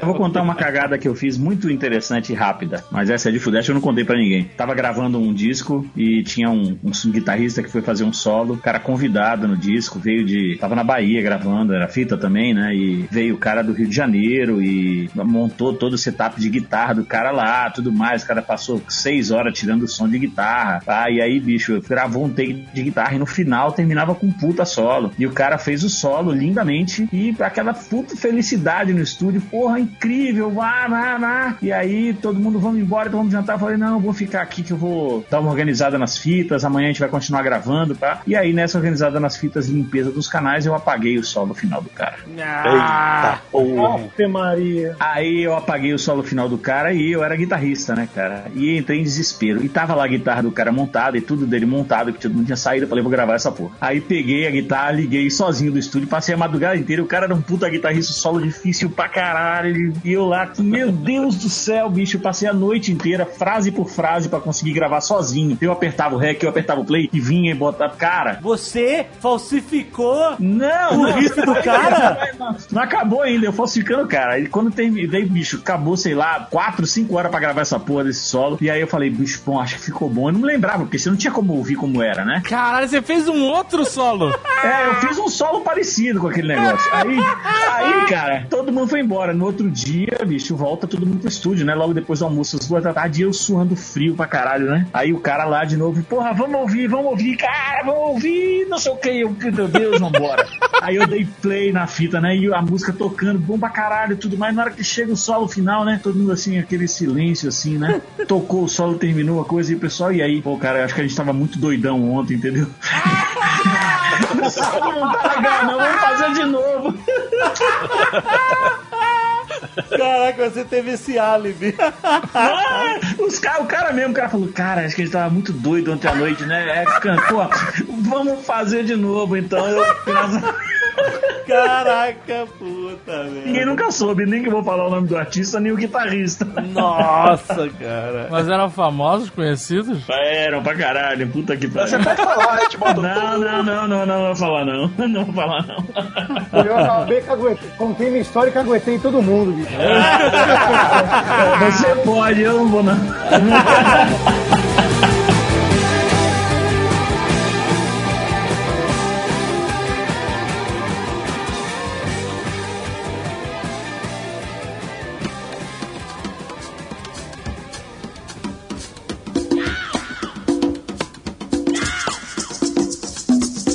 Agora, isso é estúdio. Tá falando de gravação, de fita, de mixagem, etc. Vamos pro ao vivo. Aí fodeu. O PA, a caixa de som. Agora a gente vai ter história aqui até 2025. Falando o nome dos artistas ou não? Não, não, não vou, não vou mais falar, não vou mais falar. Não vai falar, olha aí. Agora eu vou falar, agora eu vou falar. Olha só, é óbvio que é um trabalho muito diferente do que o que você faz em estúdio, mas explica pra gente quão diferente É, na verdade, é, é exatamente, porque eu sei que é um trabalho fudido, mas eu não sei exatamente qual é o trabalho, entendeu? Exatamente. é. Ó, vai estar disposto exatamente como se a banda fosse tocar ao vivo no estúdio, só que você tá dispostos como no estúdio, se você estivesse to- tocando todo mundo ao vivo, Aham. só que no, no ar- ao ar livre você sofre toda a interferência do ambiente. Então, o ambiente onde você tá é, é muito importante, é o ambiente, seria o, o fator decisivo para a qualidade final do seu som, sacou? Porque você tá lutando contra o ambiente, né, para fazer soar bem. Então, Mas aí o seu monitoramento, você escuta pelo fone pra ver o que tá acontecendo ou você tem que PA? ouvir? É, no PA, na caixa gigante mesmo. na É caixa a parte- gigante. É. Você ouve o que a galera tá ouvindo. É isso que é. Exatamente. Por isso que tem aquela casa no centro, que seria o sweet spot, né? O lugar perfeito de o cara, onde tá, tá o melhor som. Eu, eu fico puto quando Ah, as então já pessoas vão fica no essa show, dica. Não é você. É, eu fico puto quando as pessoas vão no show, eu vou no show com alguém, ah, quero ir lá pra frente, eu quero ir pra frente. Que porra de lá pra frente? Vai pra meia, pra house mix, fica na frente do técnico. Ali vai ser o melhor lugar. Boa, boa dica, boa dica. Vai ser o melhor som. Mas quem vai pra show não quer ouvir música, Ah, quer ver uma celebridade. Exato. Ele quer estar perto do artista pra quando ele apontar, Ah, eu quando o artista apontar não, velho. pra uma direção meio genérica de 100 pessoas, eles falam todo mundo, ele apontou pra mim. O cara nem viu, velho. Cara, eles vão ver o show no celular mesmo. É, hoje em dia é assim, né? Verdade. É, eu só queria colocar um, um adendo aqui no que o Diego falou, somado ao lance do ambiente, da acústica, tem a qualidade das caixas de som também, né? É, isso é importante. E que muitas vezes a gente não pega o equipamento de acordo é, ao som que você precisa fazer, ou mal dimensionado, que é uma briga que eu tenho Mal dimensionado é tipo, você tem pouca caixa pra muita gente. pra muita gente. Ou a caixa errada para o Ou, ambiente. na errado. verdade, é, as caixas colocadas em lugares errados, né? Como o Diego co- colocou agora, que a pessoa quer ir lá na frente do, do, palco para poder ouvir e ali tem uma deficiência é, sonora ou um pouco mais distante, enfim. Então, é, é, somado o lance da acústica, existem esses fatores das caixas acústicas também, que é extremamente importante, né? E o filho da puta que fica na primeira fila é o que olha pro cantor. Ele tá na zona morta, onde não tem som, que é na frente do palco. e ele olha pro cantor e fala assim, ó, não tô ouvindo sua Não tô voz. Então, ouvindo. ou então, cara, vocês estão ouvindo minha voz? Aí o filho da puta que tá no começo fala, não! claro que não, né? Todo mundo tá ouvindo, menos um filho da puta que tá. Olha só, todos esses problemas que vocês escreveram, nada disso depende de vocês. Nunca, né? Mais ou menos. Mas ou vocês podem apitar, falar assim, não, meu irmão, tu tá fazendo merda, tem que botar isso, aquilo, aquilo lá e tal, não sei o quê. Depende do tamanho da produção. Depende do Exatamente. peso do artista. entendeu? Depende do tempo, do- até do estilo de música. Exatamente. Boa, Beto.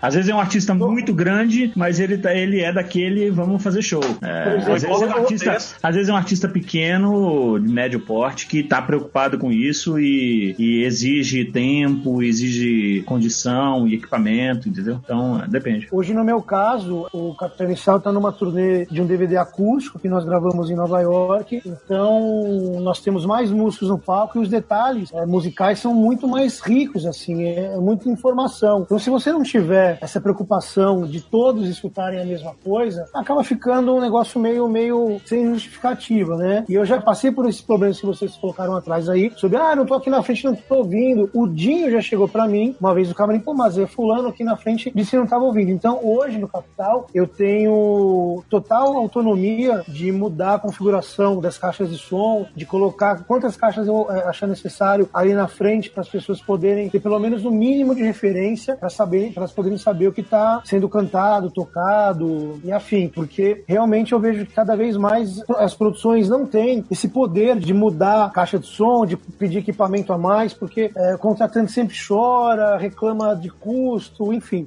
e por aí vai, né? Então, hoje eu posso dizer que eu sou um grandíssimo privilegiado de trabalhar numa estrutura e com um tipo de música que me permite fazer essas modificações. Pelo menos eu tento fazer com que, assim, da primeira pessoa ali na frente do Dinho até a última possa ouvir a mesma coisa. Isso é uma grande utopia de todos nós, do Beto, do Diego, são pessoas também extremamente detalhistas, mas é, infelizmente é uma situação rara que a gente consegue contornar isso. Agora no mês de agosto a gente volta a turnê do elétrico e muito provavelmente não terei mais essa liberdade de poder pintar e bordar com o que eu bem entender. Agora, vale, vale ressaltar que não é só caixa, não é só a caixa boa que faz um som bom, entendeu? O grande responsável, por exemplo, você vai no Rock in Rio e tá um puta som do show do Metallica, o grande responsável, quer dizer, além da banda, é claro, de mandar um puta som, é o cara que tá na mesa de som. Ah, me desculpa, mas você deu exemplo merda demais. Porque eu, uma merda, no né? Rock in Rio é uma merda, cara. O som, como pode, cara? Peraí, você tava onde? Em casa. Aí é uma, aí é outro departamento. Ah, mas é isso. Festivais são sempre é, momentos de- de- delicados. Apesar de um festival grande como o Rock in Rio ter sempre um sistema de som muito bom, pô, bicho, normalmente o tempo e as condições são difíceis de trabalho. Então, assim, não é o show do artista. É, e muita coisa pode dar errada. evento. É um evento. Muita coisa pode dar errada num- num- num- numa montagem, num palco onde tantas bandas passam, mesmo com tanta tecnologia. Então, assim, você pode ter um show do Metallica uma merda porque é um festival. E toda banda que vai pra um festival sabe que não tá fazendo o seu show. Ela tá fazendo um show pro festival. No caso específico, David, do, do, do show que você assistiu pela TV, a mixagem, o som que você escutou na TV, não é do cara que tava na mesa de som. Ah, não? Tem um outro caminhão que tá no- lá no fundo do backstage que recebe os, os mesmos canais Ah. que o cara lá da mesa da frente recebe e ele faz uma mixagem que vai ser transmitida pra TV, né? Ah, então o problema é a mixagem da Globo. É isso que você tá dizendo. Não, mas peraí. eu, ou não, eu não tô dizendo nada. Às, ve- às Apenas vezes, expliquei como era. Ou não, às vezes uma banda grande não autoriza, por exemplo, que o caminhão de broadcast faça a mixagem. Então eles exigem que a mixagem que vai é a mixagem do PA. E a mixagem do PA pra televisão sempre vai ser uma bosta. Quer dizer, diferente. sempre não, mas É, a ó. grande parte das vezes. Olha aí. Beto, eu não, eu não sei porque que ele não falou, mas ele é dono de um caminhão de broadcast. E, e eu trabalhei com ele no caminhão dele no Lollapalooza, Olha de aí. 2014. Engraçado que quando a gente viu, recebeu o e-mail dos artistas, eu gosto pra caramba do Muse, né? Aí eu vi Muse, eu liguei pra Beto logo, Beto, não importa o que você vai fazer, Muse sou eu que faço. É. Muse sou eu que vou mixar, Beto. Ah, aí ficou com aquela putaria, beleza, tô super animado lá pra, porra, vou mixar o Muse, porra de fuder, sou fã pra caralho da banda. Aí chega lá o cara da Globo e fala, ó, o Muse não autorizou a vocês mixarem, vai receber um canal lá da mesa do PA e o som que vai pro ar é o som do cara, não é o seu. Porra, velho. Puta merda. tá super animado. Nesse né? caso, engraçado, nesse caso do, desse show do Muse, ainda bem, porque a mix do cara era incrível e veio um puta som. E aí 94 canais, né, velho? É, 94 canais, então Não, assim. what? Quatro caras num palco e 94 canais. Como? Sei lá, canal de sampler, duas baterias, não sei quantas guitarras, não sei quantos contrabaixos, programação pra caralho. É, muita É, programação. Eu, eu tive a oportunidade de dividir o palco com o Muse e mesmo sendo uma banda pequena, na verdade que tem muito, o que vem muito desse input list, desse número de canais aí, são canais pré-gravados já. É eletrônico, né? Ué. É, eu, eu, eu fiz um, um evento com a Taylor Swift na, na Rede Globo e eu tava meio que de bobo da corte, ele tava fazendo o papel Taylor Swift e, e produção Brasil. Era eram 96 canais de, de banda, só que na verdade, eu lembro que 70 canais, se eu não me engano, 60 e tantos canais, quase 70 canais, eram só canais que vinham direto do Pro Tools, direto da máquina. Ao vivo ali tinha pré-gravados, exato. Você tinha a voz dela, você tinha ah, os teclados, alguns violões, enfim. Eram pouquíssimos canais que eram realmente tocados ao vivo. Você puxou o assunto. Vamos falar de playback. Precisamos Existe. falar de playback. É, o playback é essa mesma coisa, cara. Playback tem o playback do bem e o playback do mal, entendeu? Então, então, olha só, eu quero entender o que é o playback do mal. Eu vou chutar, você me diz se eu tô certo. O playback do mal, pela minha, pela minha concepção, é o playback sujinho. É o playback fake, que você olha e vê que é mentira. Esse é o playback do mal. Não, não, mas olha só, presta atenção. Eu acho isso mais honesto. É? Por quê? Eu vou te dizer por quê. Quando a pessoa tá cantando ao vivo, ela não tá cantando igual o estúdio. Ela tá na adrenalina, tá cansada, Ah, tá lógico, não sei o quê. Então a voz não sai perfeita que nem numa gravação mixada em Não, estúdio. o playback na voz, aí esse é o, é- não é o do mal, esse é o do, do demônio. Isso que eu tô falando. O playback Ah, da aí, voz, não. cara. Então, mas olha só, tem playback que é sujo de propósito, sabe? Voz suja, levemente desafinada em algumas notas, porque a pessoa tá cantando ao, ao vivo, pra fingir que ela tá cantando ao vivo, e ela mesmo assim não está como... É. Mesmo assim, tem o playback do bem e do mal. Por exemplo, você vai pra um show da Lady Gaga, apesar que a Lady Gaga canta muito, né? Sim. Ou a Madonna, tá? E ela, a Madonna canta muito, a Lady Gaga Madonna canta fala muito. que canta tudo ao vivo, que não tem playback. É isso, mas assim, dentro da carreira dela existiram muitas turnês que tinham muitas músicas que eram playback, porque a cena naquele momento era muito mais importante do que ela cantando. Então, assim, depende do tipo de música. É ridículo ter uma banda de rock com playback, entendeu? Mas, pô, você tem uma cena ah, no palco onde acontecem milhões de coisas, a mulher tá dançando, voando, de cabeça baixo, tirando a roupa, não sei o Super que. Bowl, fiquei na dúvida. Super A Bowl mulher é. tava é- alto pra caralho lá e cantando no microfone a voz limpa. Você... Mas é o melhor, micro- melhor microfone do mundo, né, cara? Aí você não, Não sei pode. não. Olha a sardinha aí, você não... Sei não. Olha a sardinha. É, o lance do Super Bowl, eu não, não, não vou falar com propriedade, mas eu vou falar o que eu ouço dos meus amigos na gringa. Que não é ao vivo, mas é gravado na mesma situação, no mesmo ambiente. Só pra garantir. Não, não, não é, pra- não é para garantir. É para você ter uma qualidade de transmissão, tanto ao vivo quanto para televisão, com uma qualidade de música e de áudio perfeita, porque realmente é, é uma mudança de palco ali num tempo. É, o risco é muito bizarro, grande, né, pra O ser ri- corrido Exatamente. naquele momento. O risco é muito grande. Então, assim, o que as pessoas comentam comigo e o que eu leio, tudo ali realmente é gravado, Ah. mas é gravado antes do show. Sim. Não, e os caras sabem fazer, né? Não é que nem o, a Criança Esperança, que o cara tá cantando. É loucura, né? É, Não, não, olha só, no Réveillon desse ano, não sei se essa história repetiu muito no Brasil, mas vocês devem saber. Teve um fiasco lá na Times Square com a Mariah Carey. Aham. Que saiu Ah, todos os jornais e tal, não sei o que. Ela cantou no show de Réveillon lá, e aí deu algum pau no som. É, o in-ear dela falhou. Ela não tava ouvindo a, a, nada. o que é in-ear, Beto. É, o- leigos, é o seguinte, você do mesmo jeito que todo mundo tá ouvindo o som, hoje em dia as pessoas não têm mais caixas de som no palco, né? Quer dizer, a maioria, muitos ainda querem usar. Mas você tem um aparelhinho sem fio que recebe o sinal da mesa de monitor e vai pro fone, são aqueles fones que você vê os cantores usando. É o que é vulgarmente conhecido como retorno. Isso, o Como- retorno. É, é o Ou- retorno. ou ponto, que geralmente as pessoas costumam falar assim, ah, ele tem um ponto no ouvido, Não. que é justamente o in-ear, que é o É, fone de aquilo ouvido. ali é o que ele tá, é, ele tá ouvindo a música ali. O, no caso dela, por uma falha técnica, o in-ear dela parou. Então ela não estava ouvindo a música. Ela não podia cantar uma música que ela não estava ouvindo. Ela não sabia onde estava. Mas tava rolando o playback, tanto que ela ficou calada lá e ela cantando. Ah, lá, lá. Não, tava rolando para todo mundo, para as pessoas, para transmissão, mas ela não. E ela não ouve o que tá no PA, ela não ouve o que tá no, no- no transmissão. Aham. Ela só Porque ouve as caixas, tá as caixas do PA são altamente direcionais, então atrás dela não tem som. Você não ouve, não tem som. Então ela não sabia nem se a música tava tocando, quanto mais aonde ela ia entrar e cantar, entendeu? Aham. Caralho. É, é isso. E aí, eles botaram, eu lembro de, de ver uma matéria falando que botaram a culpa no- na galera do som, e a empresa falando assim: não, não tem nada disso, a gente cuida dessa porra há 20 anos e nunca aconteceu isso antes, e o caralho. E aí ficou nesse vai e vem, porque ninguém, ninguém quer ser ocupado pela parada. né? Posso É, garantir que alguém fez uma cagada. Ah, você pode garantir? Posso. Foi alguém, Posso. algum filho da puta fez.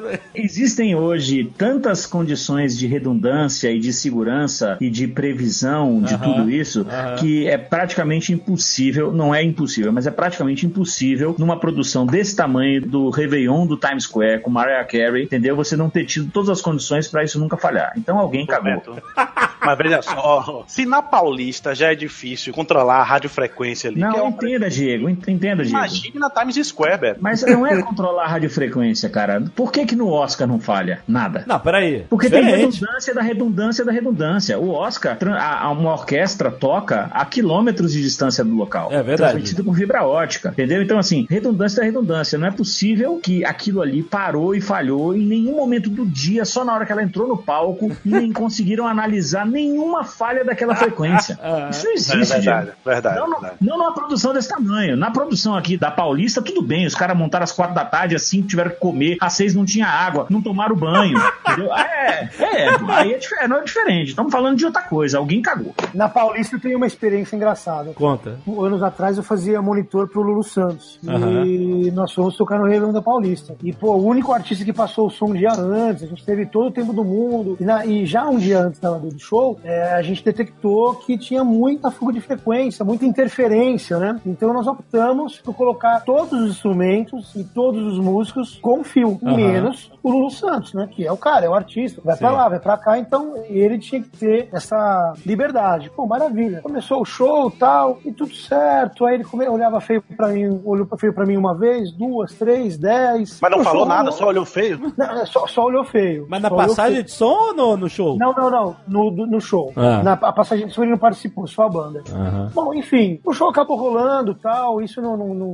não prejudicou a performance dele, é um cara muito safo. E o empresário dele eh, fez uma festa pra gente depois do Réveillon, num estúdio em São Paulo. Aham. E aí acabou o show, a gente foi lá eh, com fraternização, aquela coisa toda. E aí quando eu cheguei, aí ele veio seco assim na minha, na minha direção. É o empresário ou o Lulu Santos? O Lulu, o Lulu. Ah, ah. Veio seco na minha direção, assim, esticando o braço. Senhor Luiz Mazei, feliz ano novo. Aí me, me deu, me cumprimentou, me deu um beijo, mas estou puto com o senhor. Hoje eu cantei Lulu Santos e ouvi Ana Carolina.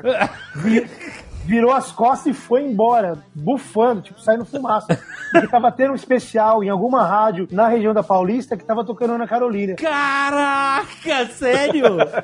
Ele entrou na frequência dele? A frequência da rádio era o especial da Ana Carolina. Então ele, ele tava, no fone dele ele tava tendo lá Ana Carolina e Lulu Santos. Tava rolando um, um dueto. Ah, muito bom. Foda, Então, foda. você acha que hoje em dia todo mundo tem celular?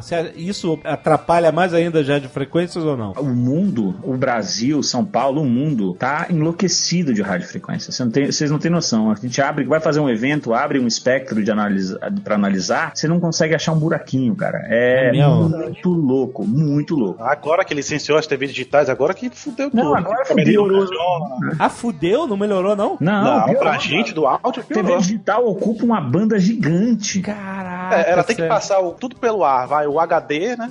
O vídeo em HD e vão canais de áudio. A banda é gigantesca porque eles ocupam uma transmissão HD. A gente tem um microfone sem fio aqui, o bastão da Sennheiser. Esse microfone, ele é fodástico. Ele, ele muda a frequência sozinho, ele acha um buraco, ele, ele é puta tecnologia caríssima, etc. A gente entra num evento cheio de gente, cheio de frequência, fica uma merda. Falha É, toda hora e tal, não sei o que. A gente tem saudade do nosso microfone antigo. Aham. Ia ser um pouco pior seu microfone antigo. Então, eu quero saber, tipo assim, porra, não tem saída? É isso É mesmo? porque não é um microfone profissional, ele é um microfone, vamos lá, amador, que ele auto, se auto-roteia, faz um Exato, auto-roteamento. Quando você tem um profissional, você faz o roteamento dele, você acha a frequência, você Aham. escolhe, e aí você pode analisar e ele fica escaneando o tempo todo o ambiente. Então, é, o que acontece é isso. É, esse microfone é um microfone de bom som, mas assim, quando você tem um local muito congestionado de radiofrequência, você vai ter problema sempre. É, é uma merda sempre, foda. É, e no- nos eventos tem um profissional que cuida só disso, entendeu? Ele é o cara que é o especialista de RF. Ele lá varre tudo, ele sabe exatamente as frequências que ele pode encaixar os equipamentos. Até, ele, ele que determina até a frequência do rádio da segurança, entendeu? Então, mas não pode ter uma surpresa durante o evento? De repente essa Pode, frequência... tem. Tem. Ah, pode e tem. E sempre tem. Pô, aí Não sempre que a gente não falou de carnaval de Salvador, né, velho? Fio chama- elétrico no rabo do outro. Como é trabalhar no Carnaval de Salvador? Mas é, uma- tipo assim, é uma loucura, velho. É um negócio que não devia existir. Tem tudo pra dar errado. Tem tudo pra dar errado. Foi projetado pra e dar errado. tudo certo. Foi projetado pra dar errado. Alguém desenhou aquilo, os instrumentos foram forjados no inferno pelo cão e eles projetaram o trio elétrico Invenção a capeta. humanidade à perdição, mas dá certo. Você fica no trio elétrico, é isso? Em cima do trio elétrico. Sim, lá em Simão, com aquele sol na cabeça lindo. Ah, é uma delícia, cara. Nossa. Eu adoro. Tem 20 anos que eu faço carnaval. Esse vai ser o primeiro carnaval em 20 anos que eu não vou subir no trio elétrico. Eu, eu vou Sério? estourar champanhe. É. Por quê? Graças a Deus. Não, porque eu, como eu mudei de cidade, mudei tudo, vou viajar no meio do carnaval, vou fazer um curso na Alemanha. Ah, e que é olha. exatamente aí eu não peguei trabalho nenhum. Então, assim, eu vou pra Salvador, vou ficar lá até o sábado antes do carnaval pra trabalhar. E no carnaval eu venho pra cá, abro uma champanhe e viajo. Muito bom, parabéns. Conseguiu 20 anos. Não, mas brincadeira, falando sério, é, agora é incrível, é uma, é uma loucura, difícil, não posso dizer prazerosa no sentido musical, tô falando de você conseguir extrair um bom trabalho de som, porque as limitações são grandes. O trio elétrico é um caminhão cheio de caixa de som com você em cima, sem ouvir nada, tentando mixar. Então, assim, as condições. E o som vai mudando de acordo. É, e o som muda por metro, né? Exatamente. É, um palco gigantesco em movimento, né? Por causa da acústica em volta, é isso? Dos prédios? É, lógico. Tem um prédio do lado, um poste do outro, um carro de isopor, um buraco, o caminhão fica de lado, faz uma curva. Tudo que foi projetado pra não ser usado em som é- acontece no projeto. Mas, cara, tá todo mundo bêbado. Ninguém, ninguém liga, cara. É por isso que a gente continua trabalhando. Ninguém acha. Agora, esse lado do prazer, assim, é, é a primeira vez que eu fiz um trio elétrico, e isso marcou muito, assim, porque eu lembro que eu ainda era um garotão tal, e como eu falei antes, eu, tinha, eu fui trabalhar com a Daniela Mercury, e aí antes da gente sair pra tocar no primeiro dia, no Farol da Barra, em Salvador, puta, eu subi assim na, na plataforma onde ela, ela, ela cantava, eu olhei aquele mundaréu de gente e falei, caralho, velho, que genial isso, bicho, que emoção, sabe? Você poder passar alegria, fazer as pessoas cantarem, dançarem pra, pô, mais de um milhão de pessoas, isso é uma sensação muito gostosa, mas assim, as condições, como o Beto colocou, realmente são, são bizarras, né? O músico tocando em cima da caixa de som, você mixando em cima da caixa de som, sem ouvir o que tá acontecendo, Aham. Fica botando a cabeça pra fora do trio pra ver se ouve um pouquinho. Aí você vai, conforme o trio vai andando, você coloca, abaixa um pouco a cabeça ali, coloca a cabeça pra fora pra saber, pô, como é que tá a reflexão dessa parede, aqui é azulejo, ou é cimento, ou é um morro, ou é um E lugar fica- aberto. E, é e loucura, fica vibrando o trio, né? Fica tremendo, o som batendo, bum, bum, bum. E você sete Velho. dias ali naquele negócio, né?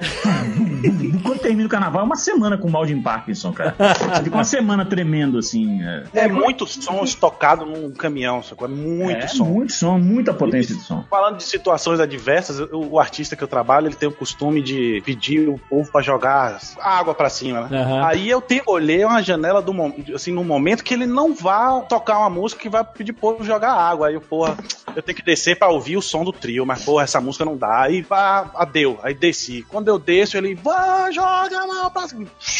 Banho de cerveja, esse ali no meio tentando ouvir o som. E bêbado te empurrando e, e fazendo gesto pro técnico de monitor, né? Abaixa aí, aumenta aquilo, porque você não tá ouvindo, você tá lá em cima, né? O cara. No meio do carnaval que você desce pra ouvir o som, eu tô lá ouvindo o som, andando de um lado pro outro, o segurança me bota pra fora do bloco. Isso rola direto. Tu não tá de abadá, meu irmão. Preto no meio do bloco, todo mundo de abadá pulando, lê, lê, lê, lê, lê, e eu lá de preto no meio, o cara me pegou e botou pra fora. Aí eu lá do lado pulando, gente, aqui! Pô, é. Eu que uma, uma vez na, na micareta de Vitória da Conquista, aí eu também fui fazer essa mesma coisa. Desci pra ouvir o, o som do trio, mas não deu um minuto, porque eu tava lá embaixo. Aí veio uma gatinha e puf, me agarrou, né? Eita! Aí não deu 15 segundos do beijo, aí o cantor. Ah, Luizinho, tá bom aí, né? Você, você começou a largar do bloco. Eu falei, puta que pariu, fudeu, tô demitido, velho. Até depois acabar o, o show, explicar pro cantor, pô, não, pô, eu desci pra ouvir e fui agarrado, porra. Não, agora tem outras boas também, né?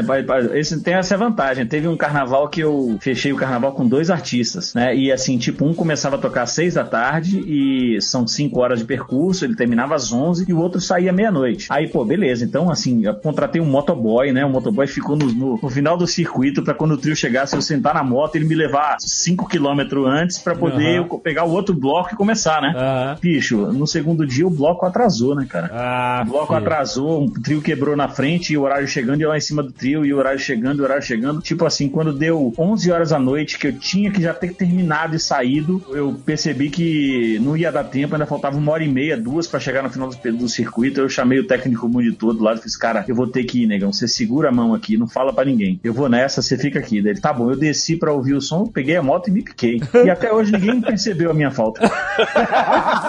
Falei, Mas cara, todo mundo bêbado. Tá por que que ninguém percebeu? Porque o som tava bom. Porque não deu merda, né? É, exatamente. Porque não deu merda, né? Tava bom até aquele momento. Tudo pode acontecer em um segundo.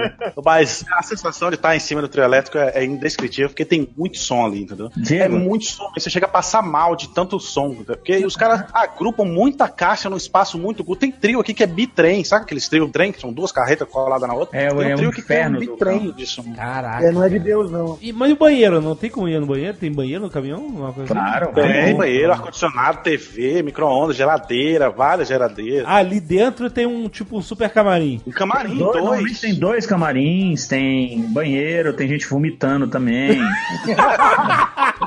É, tem gente tirando a roupa. que tudo, né? isso, cara? Carnaval, né? Você fala Carnaval. das brigas, né? Do UFC Salvador. Ah, é. O UFC Salvador. Quando aquela Amanda, como é? Amanda dos Santos, sei lá, aquela. Quem é o MMA agora? A baiana. Ah, sei, Aí, sei. aí o pessoal falava Amanda que Souza. ela ganhou da, da Honda lá porque ela, o estádio dela foi aqui no Carnaval de Salvador. Dava atrás o chiclete com banana. Mas e, e se chover? Como é que é? Que eu não, não me recordo disso. Mas vai no equipamento. Caralho, o equipamento inteiro?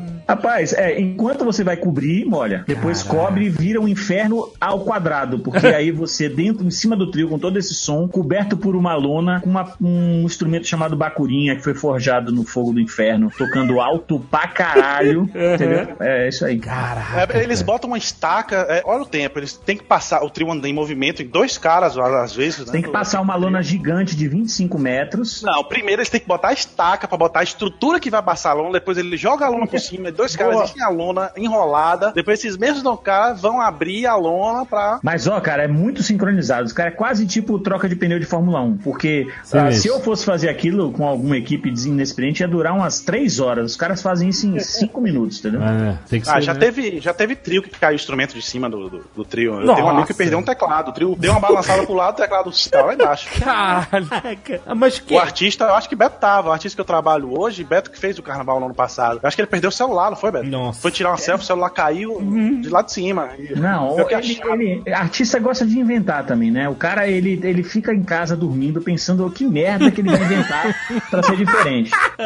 Aí esse... Confabulando com o demônio. É, eu tô- é, exatamente, confabulando com o demônio. O Tomate, que o Diego trabalha agora, posso chamar, é meu amigo, filho da puta. Ele inventou uma porra de uma pistola que atira CO2, cara. É um negócio, um- é um, um cano de ferro cromado gigante que ele atira CO2. Só que isso aí, velho, os caras fazem, botam lá e vão testar na cara de alguém, né? Que isso, É, cara? é, não, é isso. É isso. Aí, assim, só que o CO2 é gelado pra caralho. E, Então, bicho, a porra do CO2 congelou e ele chega no meio do show brincando, "Ah, bota na minha cara e dá um tiro.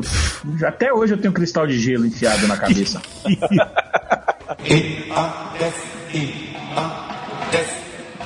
Quem são os donos desses trios elétricos? São os próprios artistas? Os, os filhos do cão, é. A Ivete tem o. Mas, eh, tipo assim, a Ivete tem o trio elétrico dela, é isso. Não, não, não. Nenhum artista tem trio elétrico mais. Ah, tem não? muito pouquíssimos. É. Trio elétrico é uma chiclete empresa. banana. Chiclete banana tem Não, outro. ah, o chiclete banana não existe mais, né? Ah, É, não? Quer dizer, exi- não existe. O Bel saiu, o chiclete ficou com os irmãos e aí eles venderam o trio porque, é, é, entenda, é muito caro. Nenhum artista precisa ter um trio porque não tem número de shows em trio elétrico Sei, que, que é. compense você manter uma estrutura. O trio elétrico é uma empresa, tem um dono. Mas os caras ganham uma grana surreal com o trio elétrico, não ganham? Cara, não, eu não acho, não. eu acho que é uma questão de paixão. Eu acho um péssimo negócio. Eu prefiro abrir uma padaria. Caraca, um abadá desse custa 5 mil reais, Ah, mas cara. aí é outra Ah, empresa. não, mas aí o Abadá não tem nada a ver com o trio elétrico. O trio elétrico é uma empresa contratada. Ah. É, é um, é- o cara é um dono, contém um trio elétrico, o cara contrata ele por dia. Não, beleza, tá, ok. Mas então, quem é o dono do evento? Do tá bloco. ganhando- O bloco. Ah, a- hoje em- aí os grandes artistas acabam se tornando sócios dos blocos, né? Comprando partes ou montando seus próprios blocos, né? Mas assim, bastante, alguns anos já que os blocos de Salvador não dão o lucro. Pouquíssimos blocos dão lucro. Hoje É, tá concentrado todo nos camarotes. os camarotes dão lucro. Agora, o trio elétrico do Chiclete, eu fiz uma entrevista uma vez com. que é o irmão de Bel, né? Que é o cara que revolucionou o som de trio elétrico, né? Que ele tirou daquelas bocas sedã, né? Que fala, tipo aquela. sa- Saca o caminhão do ovo? Que tem aquela boca de som que o cara fica falando, ovo, não sei o que, o carro do ovo. Pamonha. Sei. Ele transformou a fase do carro do ovo pra botar caixas de alta potência em cima do trio elétrico. Então ele foi Ó. sempre o cara que inovou o trio. E aí, numa entrevista com ele, eu perguntei, ele tem um sistema de suspensão ativa no trio elétrico, porque ele tinha um problema de que quando ele descia uma ladeira aqui famosa em Salvador, e o trio ia fazer a curva, o carro virava todo pro lado e aí o som jogava no chão. Aham. E o trio que viesse ao encontro dele entupia ele de som. Aí ele ficou pensando, pensando, pensando, chamou um engenheiro qualquer, assim, e falou assim: velho, eu quero que você coloque uma suspensão ativa no trio. O cara, mas rapaz, não vai dar certo. Ele se vire, aqui, toma aqui, é tanto, bote essa porra aí. E o trio elétrico do chiclete, que ele vendeu e tiraram esse sistema, mas quando ele fazia uma curva que o carro ia pendendo pra um lado, ele. Compensava a hidráulica. Caraca, olha aí. e esse trio Rex, ele era gigantesco. Tanto que ele me contou uma vez que eles foram fazer um show na cidade e aí o produtor foi na frente pra olhar a cidade e falou assim: ó, o trio não entra na cidade, porque não faz a curva. Não entra, não consegue entrar. Porque tem uma praça no meio que a calçada, o trio vai quebrar a calçada. O prefeito mandou quebrar a calçada pro trio elétrico passar. Caraca. E quebrou a calçada e o trio elétrico tocou. Caraca. Falando de trio assim, eu fico. é, a gente fala brincando porque é um trabalho difícil, ao mesmo tempo prazeroso, mas é, uma, é um grande palco, uma grande invenção, é, uma, é um negócio incrível, é apaixonante, entendeu? Apesar de esse ano estar feliz de não estar trabalhando no trio, bate a saudade porque é, é uma adrenalina muito louca, entendeu? Imaginando.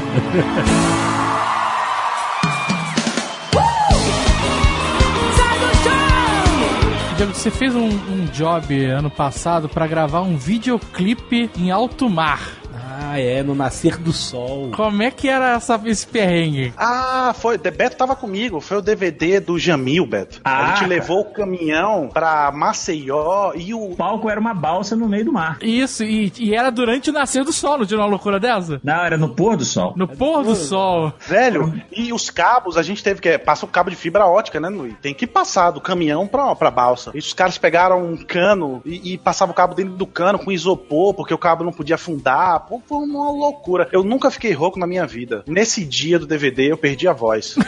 Eu não, não falava, não tinha voz, tinha que falar no ouvido das pessoas pra me entender. Foi muita loucura, muita loucura. E balançando tudo, e todo mundo sujo de areia. Nossa senhora. Mas os caras só tinham tipo 20 minutos pra filmar no pôr do sol, é isso? Não, foi o show inteiro, e as o DVD pessoas- tinha que começar a- o show, o sol, vamos lá, se punha às seis da tarde. O DVD tinha que começar às 5 e ele no meio do DVD era o pôr do sol e ele encerrava à noite. Então eram duas horas de gravação que o pôr do sol era no meio, entendeu? Ah, caraca, não pode dar nada errado. Mas vocês ficaram na balsa com os Não, caras? não, a gente dentro do caminhão de gravação, na calçada, aí fibras óticas passando por dentro do mar até a balsa, mais ou menos uns 250 metros de fibra ótica, lá e as pessoas em volta nas lanchas, curtindo a- o show, né, em volta. Caraca. Ah, tem aí na internet, coloca aí, chama Jamil de todas as praias, não é isso? É, mas lá no, no DVD vai estar lindo, né? Ah, Aquela ninguém coisa lá. a. Todo mundo não podia nem pegar nas costas que tava parecendo um camarão. Vocês ganham bem? O, o, o, cara no nível que vocês chegaram, vocês ganham bem pra caralho ou é perrengue e é paixão mesmo pelo trabalho? Ah, cara, eu ganho muito bem, ainda bem. Eu tô bem, tô numa situação confortável, tenho empresas, né, já, Sim, e sim. Que, que foram geradas com trabalho. Então hoje eu tenho um caminhão de gravação, tenho sócio de um estúdio, tô construindo um novo estúdio. Mas é uma profissão que, em geral, ela começa muito difícil ou falta tanto mão de obra técnica que, não, o cara que souber mandar bem, ele já Não, vai o problema, chegar o ganhando problema assim, no- acho que Luizinho e o Diego vão concordar. No Brasil, o, o cara começa, o cara que vira técnico, ele começou enrolando cabo, entendeu? bem. Aham. Tipo assim, ele era o carregador da empresa. Então, na maioria das vezes, tristemente, falta o básico da educação, cara. E aí é difícil, né? Então, assim, eu e o Luizinho pode dizer que somos exceções, pudemos estudar fora eu do Brasil, exceção. tudo mais. O Diego de vir de uma família boa e ter se apaixonado pela profissão, músicos. Então, assim, acaba sendo fazendo diferente. Eu posso dizer o seguinte: na posição que eu tenho ou que o Luizinho tem nos Estados Unidos, eu estaria muito rico. Aham. No Brasil, a gente tem um bom momento, ganho bem, mas é uma batalha, entendeu? Aham. costumam fazer essa pergunta, poxa, mas você dá pra viver de música, música é uma profissão. Aí eu falo assim, poxa, eu consegui com 42 anos construir um, um patrimônio bacana, eu tenho meu apartamento, tenho um apartamento na praia, não devo nada a ninguém, tenho uma vida dentro do possível muito tranquila, moro num bairro bom e tudo isso graças à música. Nada foi herdado de família, assim. Aham. É, apesar de eu ter vindo de uma família excelente também, uma família que pôde me dar a melhor educação do mundo, estudar em, em, colégios excelentes e tal, mas tudo que eu consegui construir dentro da minha vida, tudo que eu o, o meu patrimônio foi conquistado graças à música. Agora sim, eu acho que independente dessa coisa, ah, pô, vocês ganham bem, eu acho que qualquer profissional em qualquer área se destaca, destaca, seja um é. profissional, Sim, um profissional sim. competente, um profissional reconhecido, ele vai ganhar né? Eu acho que uma Sim. coisa é natural, né? É uma coisa Sim. natural. Acontecendo mais cedo ou mais tarde, mas se, se esse profissional se destacar, ele acaba Mas- é, tendo uma valorização diferenciada Mas eu posso destacar demais, né? que isso não é, na nossa profissão, não é a regra. A regra é que ganha De mal. forma, é, Ah, é exatamente. isso que eu queria saber. A regra, a regra é que Tipo ganha assim, mal. não tem, é, o, não tem um. o- tipo, é tipo, vale frisar que não é trabalho técnico, entendeu? Se você colocar eu, Beto e Luizinho pra mixar a mesma banda, no mesma situação, são sons diferentes. Totalmente. Então é um trabalho artístico. Você ganha pela arte que você faz. Não é qualquer pessoa vai ler um livro, vai estudar, saber como é que a mesa funciona e vai tirar um puta som. Não, não A- Não é, é uma técnica é ciência só- exata, né? É, a técnica pessoas- é só conhecimento da ferramenta para colocar para fora a expressão artística. Você, estuda para poder saber o que fazer para botar. Como um guitarrista passa horas estudando para a mecânica ficar boa no braço, a gente passa horas, dias, anos estudando técnica de áudio para poder conseguir o resultado artístico que a gente quer, entendeu? E você é reconhecido pela excelência na mixagem, né? O som de Ciclano é bom. Então, a gente compra disco, a gente abre pra ver quem foi que mixou o disco. Não importa quem, se o cara tocou, quem, sei lá. Eu abro o disco e procuro quem foi o cara que mixou. Puta som do caralho. Outra É, acho que perspectiva. não, não- não tem só isso, Diego. Assim, eu, eu vejo por uma outra forma. Claro que a competência artística e musical da gente conta pra caralho, mas, por exemplo, eu acho que num estúdio, principalmente, conta muito mais uma pessoa que tem um networking muito forte e uma pessoa safa do que simplesmente o cara ser um cara talentoso e ponto. Porque, por exemplo, uma situação que a gente vivencia diariamente. É, você tá aqui na- sentado na sua cadeira mixando, aí você tem um artista do lado esquerdo, produtor do lado direito e atrás o diretor artístico da gravadora ou o presidente da gravadora e ao mesmo tempo eles fazem pedidos diferentes ou colocações diferentes e você não pode tipo parar ali a máquina e falar assim, pô, vamos chegar num bom senso, é, decidam-se, você tem que matar a bola no peito, ouvir os três, interpretar os três e conseguir dar uma solução porque os três estão pedindo. Ah, eu quero mais suco de laranja, eu quero mais o pão tostado, eu quero mais reverb na minha voz. Você tem que fazer os três. Eu acho que esse profissional dentro do estúdio também acaba se destacando mais do que os demais, além da competência musical e artística. Uma coisa que eu passo para os meus assistentes o tempo todo é que tirar um bom som, mixar bem, é obrigação. É obrigação.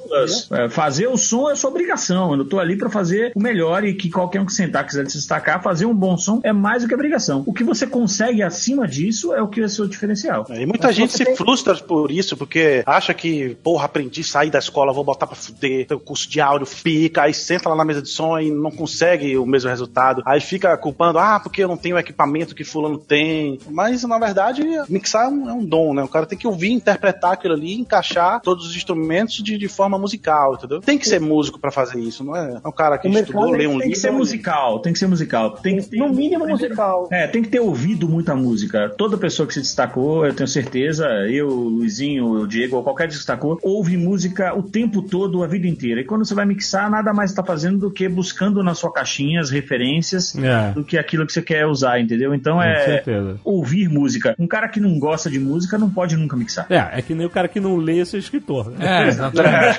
O cara tem que ter a cultura né, do universo onde ele atua, né? Com certeza. Eu tenho duas perguntas aqui. A primeira é: e quando vocês têm que trabalhar com uma música, um estilo musical que vocês odeiam? É trabalho e pronto final? Olha o silêncio. É porque assim, é quase todo dia, né?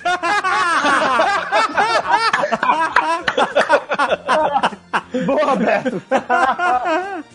Não, brincadeira, cara. Eu acho assim que mesmo como médico, que o pessoal fala que fica um pouco menos sensível às coisas, eu acho que a gente fica um pouco menos sensível à música. Eu ouço música o dia inteiro, independente do meu trabalho. Quando eu paro de trabalhar, eu ouço a música que eu gosto, entendeu? Mas quando eu tô trabalhando, normalmente a gente consegue, acho que o Luizinho também, assim, você consegue abstrair o seu gosto, entendeu? Totalmente, Você vai, totalmente. você vai fazer o melhor artisticamente, e tecnicamente para aquilo, independente do seu gosto musical. E você acaba realmente deixando essa coisa de gosto musical de lado. Agora, é claro que a música que eu, às vezes que eu tô fazendo, não é a música que eu gravo para botar no meu carro e ouvir. Aí é diferente. Não pode confundir gosto com competência, né? Tem a música que você não gosta e tem a música que é mal feita, né? Exato, exato. É isso. Eu, eu não gosto hoje de música mal feita, independente do estilo. Se a música for bem feita, pode ser o estilo que eu pense que um dia eu mais detestei, eu vou curtir fazer. Entendi. As pessoas me perguntam assim, pô, você gosta de que tipo de música? Já que você trabalha com música há tantos anos, Eu falo assim, bicho, eu gosto de música boa. A melhor música pra mim é música boa, independente do estilo. É, é óbvio, eu tenho meu, meu gosto pessoal. No estúdio, eu não tenho preconceito absolutamente nenhum com nenhum tipo de música. Acho que eu já, já trabalhei com todos os estilos possíveis e com o maior carinho, com uma dedicação. Eu me preparo antes de fazer um trabalho que eu não conheço, eu vou procurar informações, eu vou ouvir, sabe, como se fosse um, um estudo, sei lá, de uma pesquisa, de um trabalho de, de faculdade, se fosse um músico para tirar uma- a, execução que ele vai ter num show. Para mim, o trabalho de, de um técnico, de um engenheiro, é a mesma coisa, tem que estudar em casa o tempo todo. Ao vivo, eu não trabalharia com alguns estilos, mas em estúdio, eu trabalho com todos e respeito É, todos. mas provavelmente não seja nem por causa do estilo, e sim por causa do métier, do ambiente, né? do- Nossa, Beto, desculpa, É. Beto, perfeito, perfeito. É. Como é que eu posso dizer? Eu ia consertar isso, você foi mais rápido que eu. Na verdade, assim, o grande problema é o que envolve o, a música. musical, o e aí o estilo, as né? pessoas, isso, isso, não é a música em si. Eu tive uma experiência bem particular em relação a isso, não citando o nome do artista, mas chegou em uma determinada hora, eu freelancer, né, fui lá fazer o show de um artista, chegou na determinada parte do show, onde o local era um trio elétrico, na, numa micareta, onde o local que o trio elétrico passava era uma rodoviária. Então, as pessoas que estavam na rodoviária não estavam participando da festa. Então, na rodoviária tinha mulher, criança, pessoas que não estavam nem aí pra festa, estavam ali esperando um ônibus pra ir embora. E o artista botou o pé na grade do trio e puxou a música que tem a seguinte frase: chupa aqui pra ver se sai leite. Aí eu falei, caralho, velho, eu tô participando disso aqui, velho. O cara cantando chupa aqui pra ver se sai leite, chupa aqui pra ver se sai leite. No outro dia eu pedi, ó, galera, você, não dá você mais. foi longe, hein, Diego? Não dá mais, obrigado aí. Não dá, entendeu? É, é isso que eu menti, eu não posso participar disso. Né? O que, que vocês acham dos DJs? Ah, Ah, tá depende, sabia? Existem DJs e DJs, né? O DJ pendrive que bota lá e dá o play e fica. Eu não entendo por que que todo DJ acha que a mesa deles lá, o mixer dele, tá pegando fogo. Você já reparou? Eles pegam no knob assim, puxa a mão pra cima e falei, caralho, tá pegando fogo a mesa dele. é verdade. É foda, os caras não amarram, não estão fazendo nada, a maioria deles. Apertou o play, fica ali, ó, dançando, tirando o fone de lado, bota fone, aí puxa o botão, joga a mão pra cima. Ó, é só lembrar o seguinte: existe o DJ que é o cara que toca a música dos outros e ele tá ali pra. Então, o DJ inicialmente é o cara que escolhe o repertório, que mantém a pista cheia, que sabe o que botar, sabe a hora que acalmar. Então, assim, esse é o DJ, né? E existe, é o que era o DJ antigo, existe hoje os produtores de música eletrônica que chamam também de DJ. Eles estão produzindo, na verdade, música eletrônica e fazem aqueles mega shows onde ali eles não estão fazendo nada. Estão Tipo- dançando e botando a mão pra cima. É, tipo assim. David cara, Guetta. é, é tipo, ó, o David Guetta é um cara que produz a sua música, né? Sim, sim. É, Skrillex também. É, na hora do show, Skrillex. na hora do show ele não tá fazendo nada. Daft Punk. É, Não, Daft Punk é uma banda, é, tem todo um conceito é muito bacana. É. O problema é que aí começam a aparecer subterfúgios disso, né? Os caras produzindo qualquer. Outro dia desse, um DJ me mandou uma mixagem pra eu ouvir que a base que ele fez estava num tom diferente da voz, cara. Quase vomitei. E deu onda, que tem que o solo é uma harmonia maior e a música tá em menor. Isso, então assim, aí, aí é né? loucura. Então, o cara fica, o cara pega um monte de fragmento de música com outras vozes e sem conhecimento nenhum ou sem feeling, inclusive, fica tentando montar uns Frankensteins horríveis. É, Aí é, é, esse é um dos pontos que a música tem, vamos lá, tem uma rusgazinha com o DJ. Mas eu não sei, Luizinho. é, E você, o que que você acha? Tem rusga? É legal essa pergunta porque o, a apresentação do Beto foi toda linda e maravilhosa, assim, contando do começo da história dele e eu não acabei não, não fazendo essa breve apresentação. O meu começo de tudo na vida musical, é, eu estudei, eu era, eu era DJ, garotão ainda e tal, mas DJ há 30 e poucos anos atrás era uma coisa diferente. Era, era aqui, ó, DJ tocando, eu perguntava, aí baixava, do you wanna dance? Baixava o volume pra cantar. Aí subia de novo. a gente- E me abraçava, do you wanna Eu fiz curso com, eu fiz curso com, com um cara chamado DJ Cuca, que foi o oitavo melhor DJ do mundo já. E a gente tinha aula de música, tinha aula de ritmo. Você ser DJ naquela época, você tinha que saber a tonalidade da música, o andamento da música, para quando você fosse fazer é, um crossfade de uma passagem de uma música para outra, tinha que ter toda a relação do mundo, sabe? Sim, sim, É, sim. E hoje em dia isso acabou, né? É tudo totalmente digital, é, é, coloca o pendrive, se não é o pendrive é um CDJ, deixou de ser artístico, né? Ó, mas eu e a Zagal a gente viu a diferença que o DJ foda faz nisso que você falou. É, a gente viu. um- é, talvez vocês conheçam, chama Zegon. Zegon. Aham, aham. Claro. E achei muito foda a apresentação dele, cara. É, é, foi, é, ele tocou no, pode falar o casamento do, de quem? Não sei.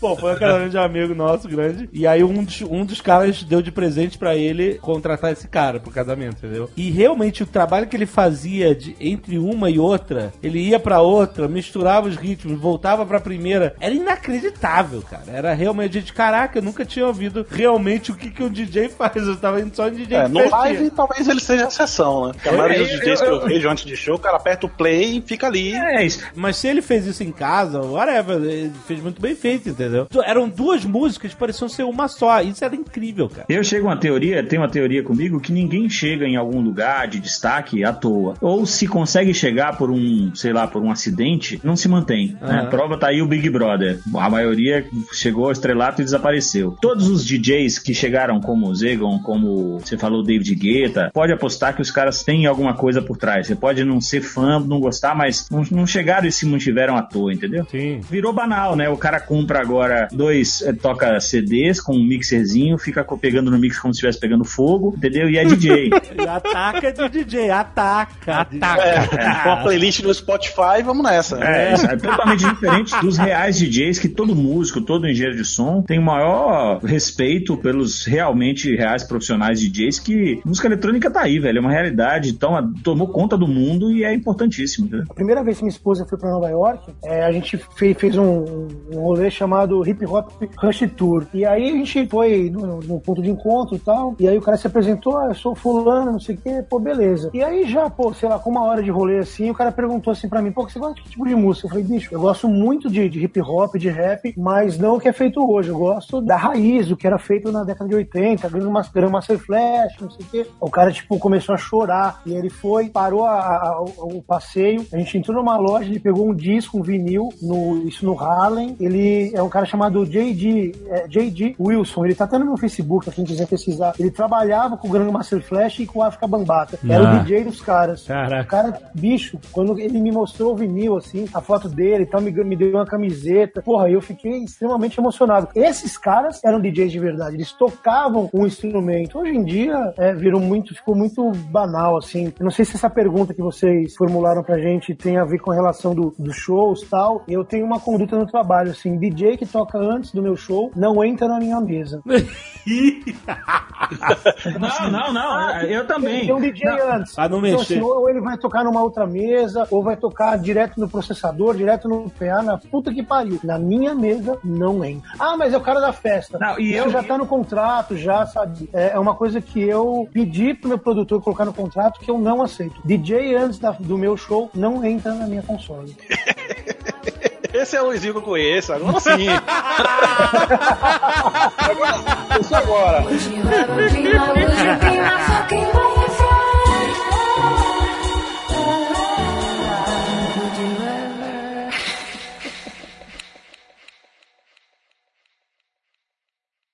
Este Nerdcast foi editado por Radiofobia, podcast e multimídia.